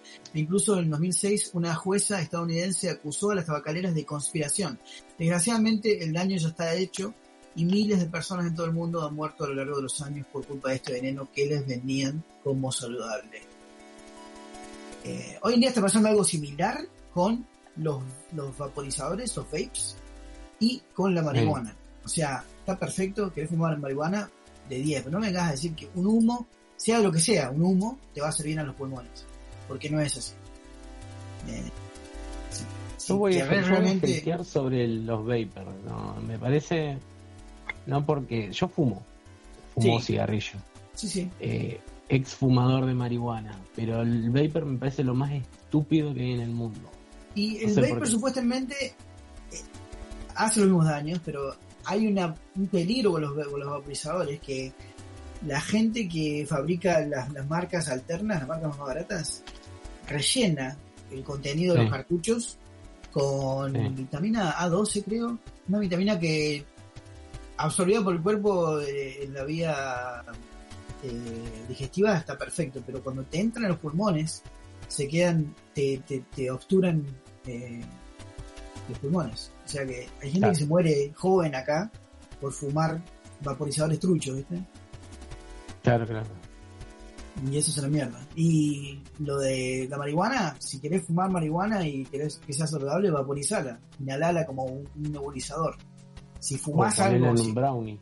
si fumás, claro, la ley digestiva está perfecto. Si fumás algo, estás ingiriendo, estás respirando dióxido de carbono, que es algo que es totalmente nocivo para una persona. Claro. Eh, Hoy preso está por cultivar marihuana. Sí. Otra cosa, el azúcar culpó de todo a la grasa. Algo similar a lo del tabaco ocurrió también con el azúcar. De hecho, hace año y medio se publicó un estudio en el que se analizaban una serie de, de actos bastante poco éticos al respecto, aca- acaecidos en las décadas de los se- 60 y 70. Por aquel entonces arrancaron varios estudios con el fin de investigar qué factores de la dieta podían influir en el desarrollo de trastornos cardiovasculares. En un principio, los dos candidatos principales eran los azúcares y las grasas saturadas, pero pronto los primeros se descartaron, dejando a las grasas co- como únicas culpables de todos los males del consumidor. ¿Te acuerdas cuando el doctor Comillot te decía, el colesterol te va a matar? Eh, varios científicos, entre ellos una editora de la revista Science y un profesor de Harvard, lo confirmaron. Incluso alegaron que una dieta baja en grasas permitiría aumentar el consumo de azúcares sin riesgo para la salud, cuando es al revés. Con los años, después de que nuevos estudios contradijeran totalmente estas teorías, se descubrió que ambos habían mantenido correspondencia con la entonces llamada Fundación para la Investigación del Azúcar, que ésta podría haberles sub- subvencionado sus investigaciones a cambio de un informe positivo. O sea, un, un bias de la concha de la ¿no? Claro. Eh, y algo, y esta misma compañía fue la que te trajo eh, el jarabe maíz, que es mucho más barato. Eh, que hoy en día está en todo. El gobierno estadounidense investigó los ovnis. Esto, esto es lo que me interesa a Boronca. Eh, uno de los temas predilectos de los fanáticos de la conspiración es el de los avistamientos de objetos voladores no identificados. Desde los que aseguran haber visto algunos de lejos hasta los que creen que han podido ser abducidos, son muchas personas que creen en este tipo de fenómenos. Lo cierto es que no hay ninguna teoría científica que los apoye. Sea como fuere, es importante ser precavidos. Así lo confirmaron recientemente fuentes del Pentágono que sacaron a la luz existencia del programa de identificación de amenazas aeroespaciales avanzadas. Una iniciativa cuyo fin era detectar posibles objetos voladores de dudosa procedencia y que ante la inexistencia de resultados terminó siendo abandonado. Y ahí sale el video este que, que recién nos habló Boronca, de que y hay un montón de material que ha sido desclasificado, pero como todo lo que es desclasificado, hay muchas partes que se omiten, que Ujú, se ha sido sí, redactado, redactado. O sea, de, de 20 palabras lees 5. por ejemplo. Anda. Nah, malísimo, boludo. Pero ¿para qué largan? De- Desclasifican cosas y después no van a. Supuestamente No, la razón es proteger los intereses de la seguridad nacional. Ah, Ah. Científicos nazis fueron reclutados por Estados Unidos. Con los campos de concentración llenos de una población humana indefensa y sometida a sus caprichos, la Alemania permitió a sus científicos realizar experimentos fuera de los límites de toda ética. Ah, algunos terminaron siendo juzgadas en la corte de Nuremberg. Por ejemplo, exponían a, a hinchas de boca música clásica, boludo. No. Después de la victoria de los aliados, muchos de estos investigadores alemanes abandonaron sus carreras, pero otros fueron captados rápidamente por las potencias vencedoras como Estados Unidos y la URSS, a cambio de- del indulto. una nueva resi- residencia y una nueva carrera. Especialmente, y un nuevo nombre, ¿no? Si su especialización era física nuclear, la tecnología más codiciada de la época. Un ejemplo conocido es el de Werner von Braun, un ingeniero mecánico y aeroespacial que terminó nacionalizándose como estadounidense después de que NASA lo fichara para el diseño de sus cohetes mediante la operación Paperclip, ordenada por Casablanca. ¿no? Eh, y esa operación Paperclip hablan, hay una serie que se llama Hunters en Amazon, Sí. es un, es una, un grupo de judíos que cazan y matan a nazis que viven en Estados Unidos. Y ahí hablan de la operación Paperclip, Paperclip, Sí, que, tengo ganas, tengo muchas ganas de verla que lo que básicamente la operación Paperclip, eh, a como, como el gobierno estadounidense destruyó todas las pruebas de eso, solamente, Sí. viste, cuando, cuando encontraban los archivos de, de un nazi, un ex, de un ex nazi, eh, tenía una marca de un, de un paperclip, de un ganchito de papel, Sí, y eso es lo único que lo que identificaba, como que había más material, pero se había, se había redactado entre comillas. Eh, bueno, el agua contaminada cambia de sexo a las ranas. El periodista y locutor de, de radio estadounidense Alex Jones es sin duda uno de los máximos defensores de las teorías de la conspiración. Este tipo está el tomate es un conspiranoico, pero mal. Por ejemplo, defiende a un supuesto ardid del gobierno para convertir a los ciudadanos en homosexuales adulterando su bebida. Esto ya lo había propuesto Evo Morales con, con el pollo, con el pollo transgénico. Eh, no es nada nuevo, ¿no? No, no. Según él, se, vierten en las aguas de los ríos sustancias tóxicas que convierten a las ranas en homosexuales. Y en realidad, eh, y en realidad ocurre por el estilo. Según un estudio llevado a cabo en el 2010 por investigadores de la Universidad de Berkeley, algunos químicos contaminantes como el pesticida atracina afectan al sistema endocrino de una de cada 10 ranas, provocando en los machos la selección descontrolada, la secreción descontrolada de estrógenos. Esto los convertiría biológicamente en hembras, que incluso podrían poner huevos. Como todos saben, no, no sé si todos saben, las ranas, los sapos nacen asexuados, son todos del sexo femenino y después, igual que nosotros, nosotros en, en útero tenemos sexo femenino hasta que se produce eh, el, el, el gen X, XY. Ah, entonces ya entiendo un montón de cosas, bueno. Por Pues es un ser muy sensible. güey. Por supuesto, esto no tiene nada que ver con el concepto de homosexualidad o de transexualidad que da, se da entre humanos. Eh, no van a salir las ranas a pintarse la- la boca y...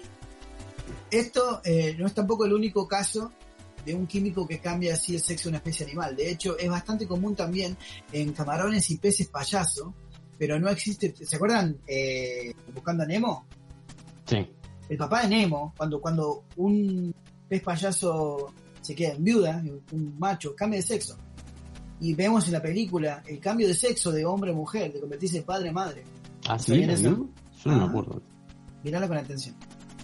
Bueno, Eh, camarones y peces payaso. Pero no existe ni el más mínimo indicio de que las aguas contaminadas puedan afectar el mismo modo, del mismo modo a los seres humanos. No sé, yo conozco varios que han tomado esa agua. ¿eh? Eh, bueno, el gobierno experimenta sobre la población negra. Afortuna- afortunadamente, eh, ¿cómo va a empezar diciendo afortunadamente? Qué mal. Hoy en día los principios de la, de la bioética perdón, son toda una autoridad en la que deben obedecer los científicos antes de poner en marcha un ensayo clínico que conlleve a la participación de seres humanos. Sin embargo, hace años los investigadores eh, obraban libremente, muchos de ellos dejando a un lado cualquier asomo de moralidad. Nos quejamos de los nazis que hacían cosas con los judíos en el 42, pero en el 42, acá en este país, como que los negros los veían incluso a la misma altura o más bajo que los nazis veían a los judíos. Uno de los ejemplos más escalofriantes es el caso eh, Tus- Tuskegee, un estudio sobre la sífilis desarrollado en el 32 que contó con la particip- participación, entre comillas, de 600 hombres afroamericanos con sujet- como sujetos. El fin del experimento desarrollado por el Servicio de Salud Pública estadounidense era comprobar el progreso natural de la enfermedad venérea, que ahora no se llama venérea, ahora se llama enfermedad de transmisión sexual, porque Veneria venía de la diosa Venus y esto no nada que ver con el amor, sino con el sexo.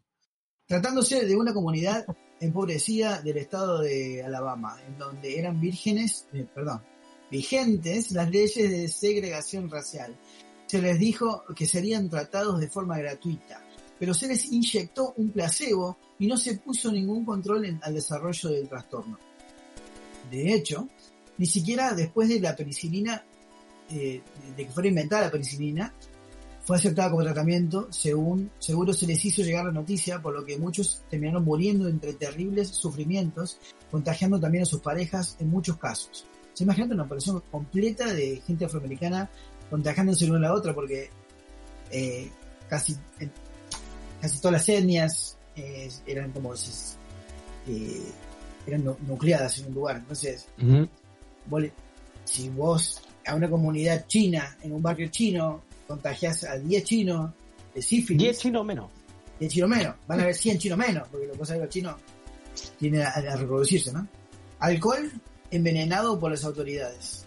Uy, En los años 20, en pleno desarrollo de la ley seca, el gobierno estadounidense no conseguía poner freno a la aparición de lugares clandestinos de venta de alcohol. Esto es lo que se llama los speakeasy. ¿Ustedes conocen lo que es un speakeasy? No. Es un bar que, que vos entras y decís, bueno, tiene agua nada más. Y hay una puerta secreta que se abre y donde va a un sótano, a otro lugar donde hay un bar con, a todo culo con todo. Es una speakeasy. Por eso eh, optaron por aumentar en estas bebidas las dosis de metanol, una sustancia usada en los licores adulterados que puede resultar muy venenosa en cantidades no demasiado elevadas. Un químico contaba que eh, a The Times, por aquel entonces, que el objetivo era desalentar a los bebedores para que perdieran su, afic- eh, su afición al alcohol. Pero ni siquiera eso fue suficiente, por lo que muchos terminaron cayendo enfermos incluso muriendo. Prefiero estar muerto que sobrio, careta, gato, gorra. Afortunadamente, la legislación vigente en las temáticas tratadas de esta lista, en esta lista impediría que al día de hoy se pudiesen poner en marcha este tipo de desagradables sucesos. Por eso, ya solo representan un recuerdo de lo retorcida y cruel que puede llegar a ser en ocasiones la mente humana. Y no está de más tenerlo en cuenta. Bien, bien. gracias a Dios tenemos ética. ¿Qué les parece? Bueno, eso fue mi informe, señores. Vamos, Muy lindo. las conspiranoias. me voy a dormir Y tranquilo. si, y si, y si ven más videos en YouTube y boludeces que ponen en Facebook, no las crean, por favor. Y ahora, unos chivos. La madre.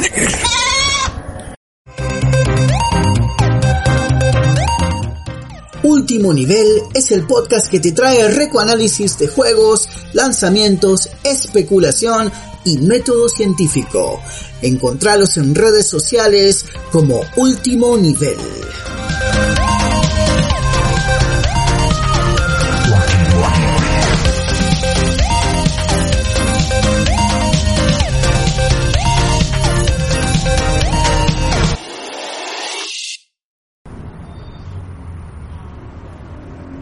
Señores oyentes, con el permiso del conductor de este podcast, tengo el agrado de ofrecerles para el bolsillo de la dama y la cartera del caballero. Desde la fábrica abandonada de 2P, fundida en 2018, me han encomendado ofrecerles este artículo que en otro podcast que no quiero decir nombre y tampoco viene al caso, están pagando ustedes precios irrisóricos aquí como propaganda de la fábrica 2P.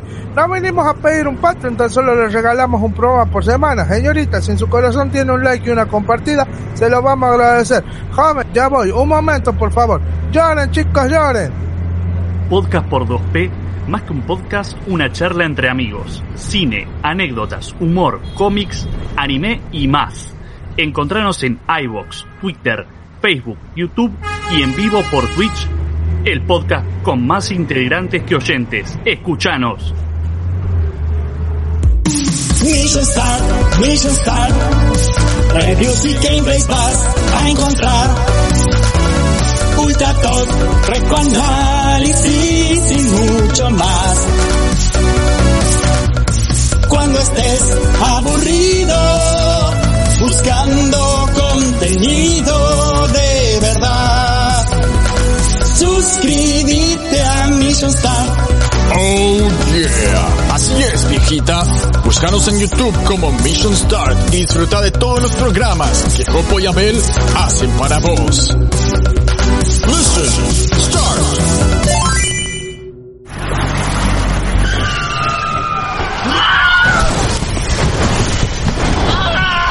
No. Otra vez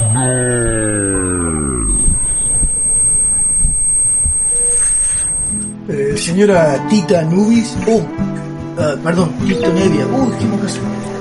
Amor, me hicieron tetas. Se equivocaron. Pero me quedan lindas al menos. ¿Y vos? ¿Qué opinás, David H? A la grande le puse Coca Sarli. Ok. ¡Ey, ey, ey! Tranquilo, viejita, tranquilo. Tengo una idea. ¿Y si haces la segunda temporada de La Fractura Podcast? Y bueno, dale. Sale segunda temporada. La Fractura Podcast. Así es, campeón, porque nadie lo pidió, porque nadie lo esperaba. Llega la segunda temporada de La Fractura. Super especiales de todo tipo, actualidad, tecnología, videojuegos, series, anime, cómics, música, terror, cine, mucho cine y más, mucho más. Buscaros en YouTube, Spotify, Anchor y varias plataformas más que no recuerdo. También estamos en Facebook, esa red social para viejitos. La Fractura Podcast. Segunda temporada. ¿Te lo vas a perder? Remeras rojas, remeras rojas, con esa facha donde van. Remeras Rojas, tu programa Treki, todos los lunes a las 21 horas por mixtaperadio.com.ar o todos los días en nuestras redes sociales. Hola queridos quelonios, nuestras redes sociales, nuestro cordón umbilical con ustedes son las siguientes. Facebook nos pueden buscar como Kawabonga Podcast Community o en www.facebook.com barra groups barra Kawabonga Pod Comunidad. Estamos también en Twitter como arroba Kawabonga Pod. Nos pueden encontrar en Instagram en Kawabonga Pod y también en iBooks nos buscan como Kawabonga Podcast o nos pueden buscar en su agregador de podcast favorito, así día a día vamos siendo unos pocos más.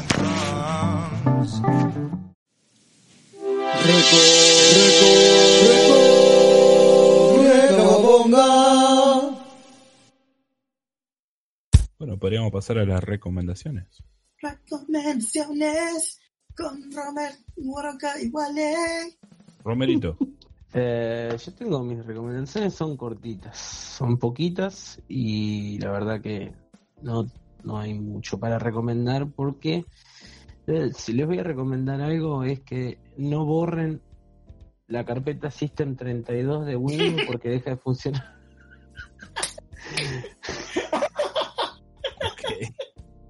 Era muy importante. Porque les va a pasar como a mí. Y- ¿Pero qué pasó? ¿Tendrá un virus? ¿Qué pasó, boludo? No, no tengo ni idea. Se cagó el sistema operativo, no lo quiero recuperar. Pedí un disco, un, un Windows en pendrive, lo quise recuperar por ahí, tampoco pude. Así que puede que se me haya cagado el disco rígido, no, no lo sé. No lo sé porque encima, básicamente, yo cuando, cuando viví en Córdoba, laboré en un ciber y aprendí un montón de, de cosas de, de cómo es de informática. Obviamente una por curioso y otra porque el chabón donde laburaba nos enseñaba. Y sinceramente me di cuenta que soy un dinosaurio. Eh, me quedé en el tiempo con el tema de informática y no tengo idea ni, ni- ni cómo se instalan los cables virtuales. ¿Dónde está el botón de turbo? Sí, sí, sí, no está el turbo, el high y, Esto no lee el disquete. Y la verdad que me estuvo ayudando, le quiero mandar un, un abrazo y un saludo a Isaías, que me estuvo, Isaías Lafón, que me estuvo ayudando. Sí, eh, estuvimos dos, dos o tres días intentando ver qué es lo que pasaba. ¿Dónde está el verdad de me- esto? La verdad que me, en realidad yo me, yo tengo mecha corta, enseguida me caliento y me frustro cuando no me sale algo, así que la dejé ahí. Y bueno, este, este fin de semana un amigo me dijo, tráeme la computadora, así que el lunes le tengo que llevar la compu, que, se- que labura en informática y me va a ayudar. ¿Cuánto ese amigo? Sí, sí, porque ya, ya estoy que camino por las paredes, boludo. Parezco como el capítulo de Los Simpsons cuando Mero va a hacer la parodia de Shining. Aparte, claro, creativamente esto todo la computadora. Sin eso, Sí. carajo así, ¿no? Es un brazo más. boludo. Y la verdad que me duró bastante. O sea, la tengo hace seis años y es la primera vez que me hace un quilombo así. Bueno, era, era ahora. Eh, mis dos recomendaciones. Hoy estuve en stream a la tarde. Y va, estoy en stream, haciendo stream desde la PlayStation 4. Anda bastante bien. Eh, tuve un problemita con, con los Mega Man Legacy. Estuve jugando Mega Man del 1 al 3, que los pasé. Y me clavé en el 4. Y hoy iba a streamear el 4 y dije, no, no voy a streamear el 4. ¿Sabes qué? No Mega Man. Hoy no. Y me puse a streamear el juego Wonder Boy, de la saga Wonder Boy, obviamente, que es la contraparte del Islander, que conocimos con Islander, pero es la el juego de Sega. En el Sega Classic Collection, que también está para PlayStation 4, y estuve streameando el Wonder Boy in Monster, Monster World. Y que es un juego de estilo de, de acción, plataformas y con elementos de RPG y búsqueda de, de cosas y vas para un lado para el otro. Que en la época donde yo era chico o por ahí era un purrete, no lo hubiese jugado. La verdad que no, no es, no es un juego que, que a mí me hubiese llamado la atención.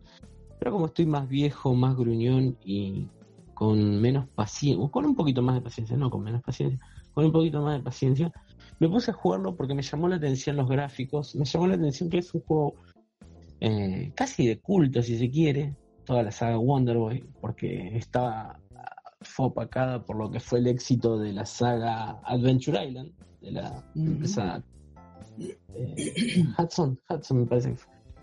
Pero bueno, el- la, la saga de, de juegos de Wonder Boy, que empezó siendo un cavernícola rubio y después pasó a ser un caballero en una especie de era medieval, donde vos tenés que ir eh, juntando objetos, distintas armas, distintas armaduras y, y ir desculando lo que es todo el mundo Wonder Boy. La verdad que hoy estuve cuatro horas en stream y lo disfruté como si fuera un juego nuevo. Porque para mí esos son juegos que no hubiese jugado, ponele, hace 10 años atrás. Ese por un lado, estoy, bueno, estuve streameando Wonder Boy en mi canal de Roma vs. The World. em, y estoy viendo mucho en Twitch un canal que se llama, un canal de, Twitch que repite eh, los episodios de el programa japonés Game Center CX, que es un programa de videojuegos retro, donde un comediante japonés de, debe ser medio conocido porque para que le den todo lo que le dan ahí en, o sea, le llevan consolas prácticamente nuevas para que haga el challenge de ciertos juegos, de juegos difíciles. Es- el canal se llama Card, Card Freak y repite lo, lo que es el programa, calculo que conocido en Japón, que se llama Game Center CX, que es un, un programa de, de retro game. Está muy bueno, muestra un montón de cosas, eh, muestra lo que es la cultura del retro gaming en Japón. Eh, un tipo que básicamente eh, dejó de jugar a los videojuegos a los 20 años y los volvió a jugar como a los 30, ponele. Ella lleva como, creo que 15 temporadas el programa y todavía aún lo siguen, lo siguen dando. Si pueden pegarle una, una oportunidad, verlo, si lo encuentran en YouTube, hay algunos, eh, están traducidos en inglés, eh, y, hay- y de hecho están, eh, los, eh, varios programas los han llevado a Estados Unidos y tiene traducción también en inglés. Así que lo recomiendo, súper recomendado el canal de Twitch Card Freak que hace la repetición, digamos, de los programas de que van traduciendo de Game Center. Esas fueron mis recomendaciones. Bueno, ok. Aguantame. Ok. ¿Qué Eh? Quiero agradecer, eh, agradecer, nada que ver. Eh, sí, quería recomendar a 3, d Zen, que es el emulador que hablaba Romer. Eh, Que sirve para jugar a juegos clásicos como Mario y Zelda en 3D. Eh, puede convertir los juegos tanto en vista clásica como en moderna gracias a un modo 3D en tiempo real. Eh, todo funciona a normalidad, las mecánicas no se alteran, pero los ángulos de la cámara y del zoom se pueden ajustar. Si quieres Ah, jugar a Super Mario en vista isométrica, puedes. Ha estado en desarrollo por 5 años y hoy ha sido lanzado. El emulador tiene funciones con Steam, puedes guardar la partida y se dice que va a tener eh, un modo en primera persona. Eh, Escuchame una cosita antes, antes de que siga hablando. ¿Qué Eh? ¿Funciona? ¿qué, qué juegos funcionan con el 3DS? y hay como 20, casi 30 juegos más o menos compatibles ahora, pero la lista va creciendo. Ah, o sea que tenés 30 juegos que vos vas, agarrás, metés el ROM ahí y funcionan en 3D. Claro, vos vas a la lista de juegos ahí y haces clic en, el- en el nombre del juego y te manda a buscar la carpeta donde vos tenés ese juego y lo cargas. Ah, mira. Y bueno, esperemos que la gran N no, no lo baje. Se ponga la gorra, tal cual. Y pero si ya está vendido, no creo que hinchan mucho va. También quiero eh, recomendar eh, el Fubar Controller Pro. Fubar 2000 es el, un reproductor de audio muy bueno. Este, y hay una app para Android que te permite eh, manejarlo desde tu teléfono. Así Ujú. escucho Depeche Mode mientras lavo los platos. Gracias a eso. este, también quiero recomendar We Bear Bears, que acá le dicen los osos escandalosos. Es una Eh, que a, Ro- Romer le encanta. Eh, Pardo, Panda y Polar son mis nuevos ídolos. Y quiero recomendar por último La Señal Anómala, que es un podcast.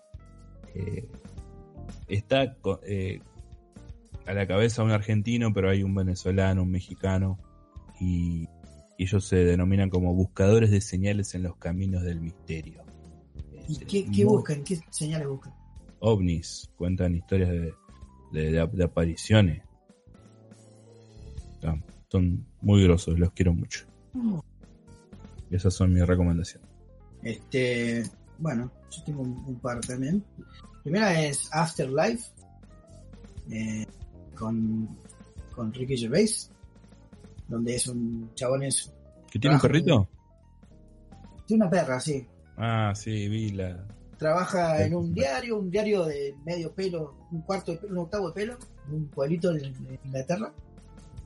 Y se le muere la esposa de cáncer y el chabón, eh, eh, la esposa era toda la columna emocional del tipo, todo el cable a tierra del tipo. Y el tipo era un cínico de la concha de su, su madre y de repente se le va la única persona buena que él conoce en el mundo y cae en, un pozo depresivo enorme en donde eh, constantemente piensa en quitarse la vida y ya no le importa nada, pero está bueno ver interacción con otra gente y, y cuando y ver que los tramas de uno quizás no son tan malos, tan grosos como los tramas de otras personas. Y está la segunda temporada donde tipo un poco como se centra un poco más y ya te cae mejor el personaje. Eh, la, primera duele un poco verlo porque es una carga emocional, pero eh, mejora la serie. Tiene, tiene sus altos y bajos. Y está bien, muy bien actuada, por cierto. Eh, es increíble. Siempre me pareció raro que los, los humoristas son los mejores actores. No sé por qué. ¿Será porque tienen ma- más, inteligencia?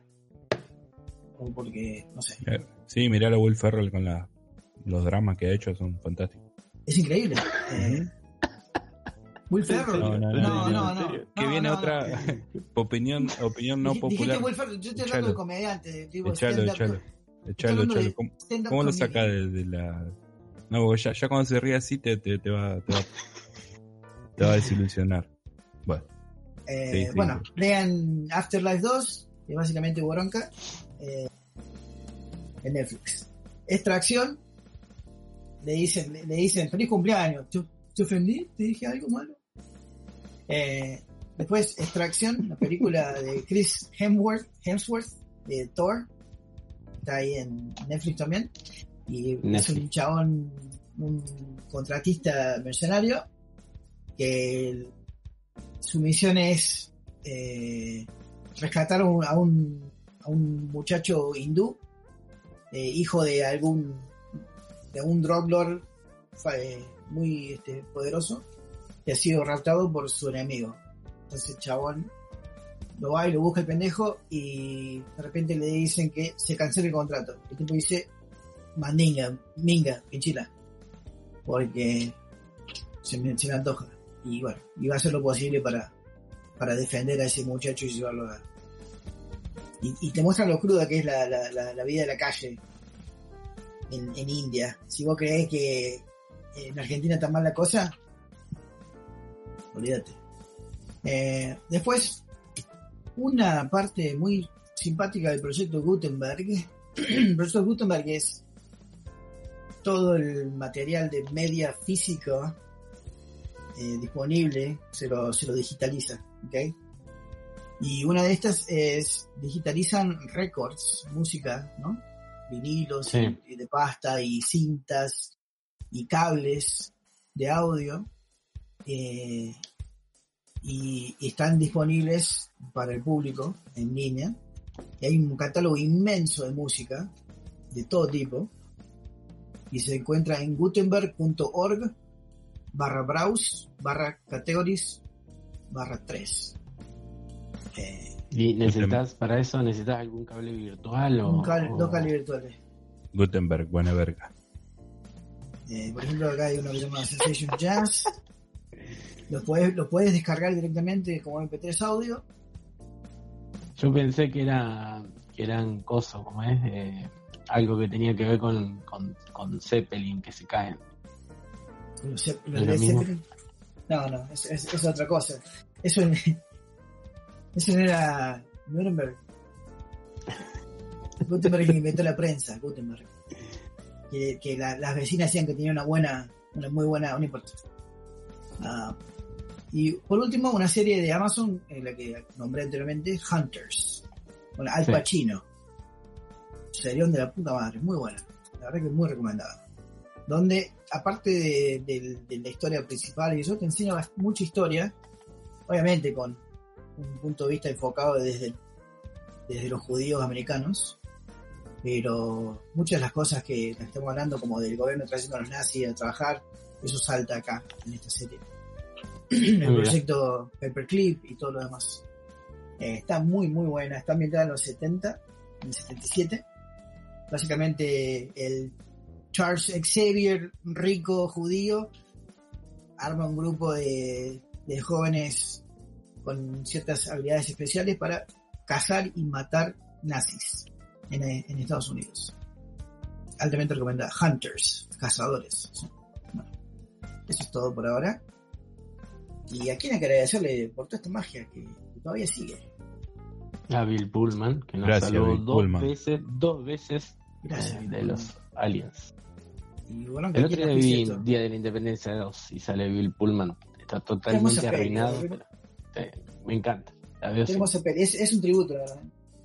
Lo mejor de Día de la Independencia 2 es que no está Will Smith. Es lo mejor. ¿Quién auspicia este programa, Bronca? La mejor arma mortal natural contra todo tipo de males. Miel Gibson. es muy bueno. Antiséptica, dicen Daniel Gibson. que si, claro, si, se, si no entra tapa, le, le pegás contra un- una viga de madera y se tapa. Qué tarado. Y bueno, esto fue todo, señores. Muchas Gracias que, que no está el negro, está en nuestros corazones. O en la casa de Debe alguien que no tendría que estar. De- claro, exactamente, iba a decir lo mismo. Debe estar allanando alguna vivienda. No quiere que le mandemos mensaje por, por WhatsApp porque Debe estar force- fruta, boludo. forcejeando alguna cerradura. Claro.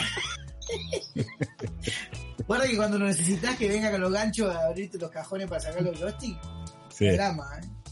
Los Justin. De Justin, de Justin Bieber. Justin Timberlake. Ay, Dios. Chicos, muchas gracias por estar ahí. Esperemos que el próximo episodio sea dentro de Dos semanas como... Tres, al menos... Dos semanas. Una, una, una semana. Dos semanas. Tenemos que proponernos hacer un programa cada dos semanas, mínimo. Sí, totalmente. Apoyo la moción con toda violencia. Te apoyo Pero, la eh, moción. Te fecundo la moción. Los quiero. Romer, una última pregunta. La moción de Romer, Romer, ¿te ofendí? ¿Qué?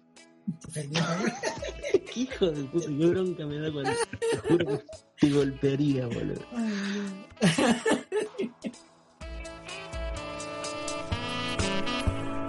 It's the Skywalk It's pizza time. It's the Skywalk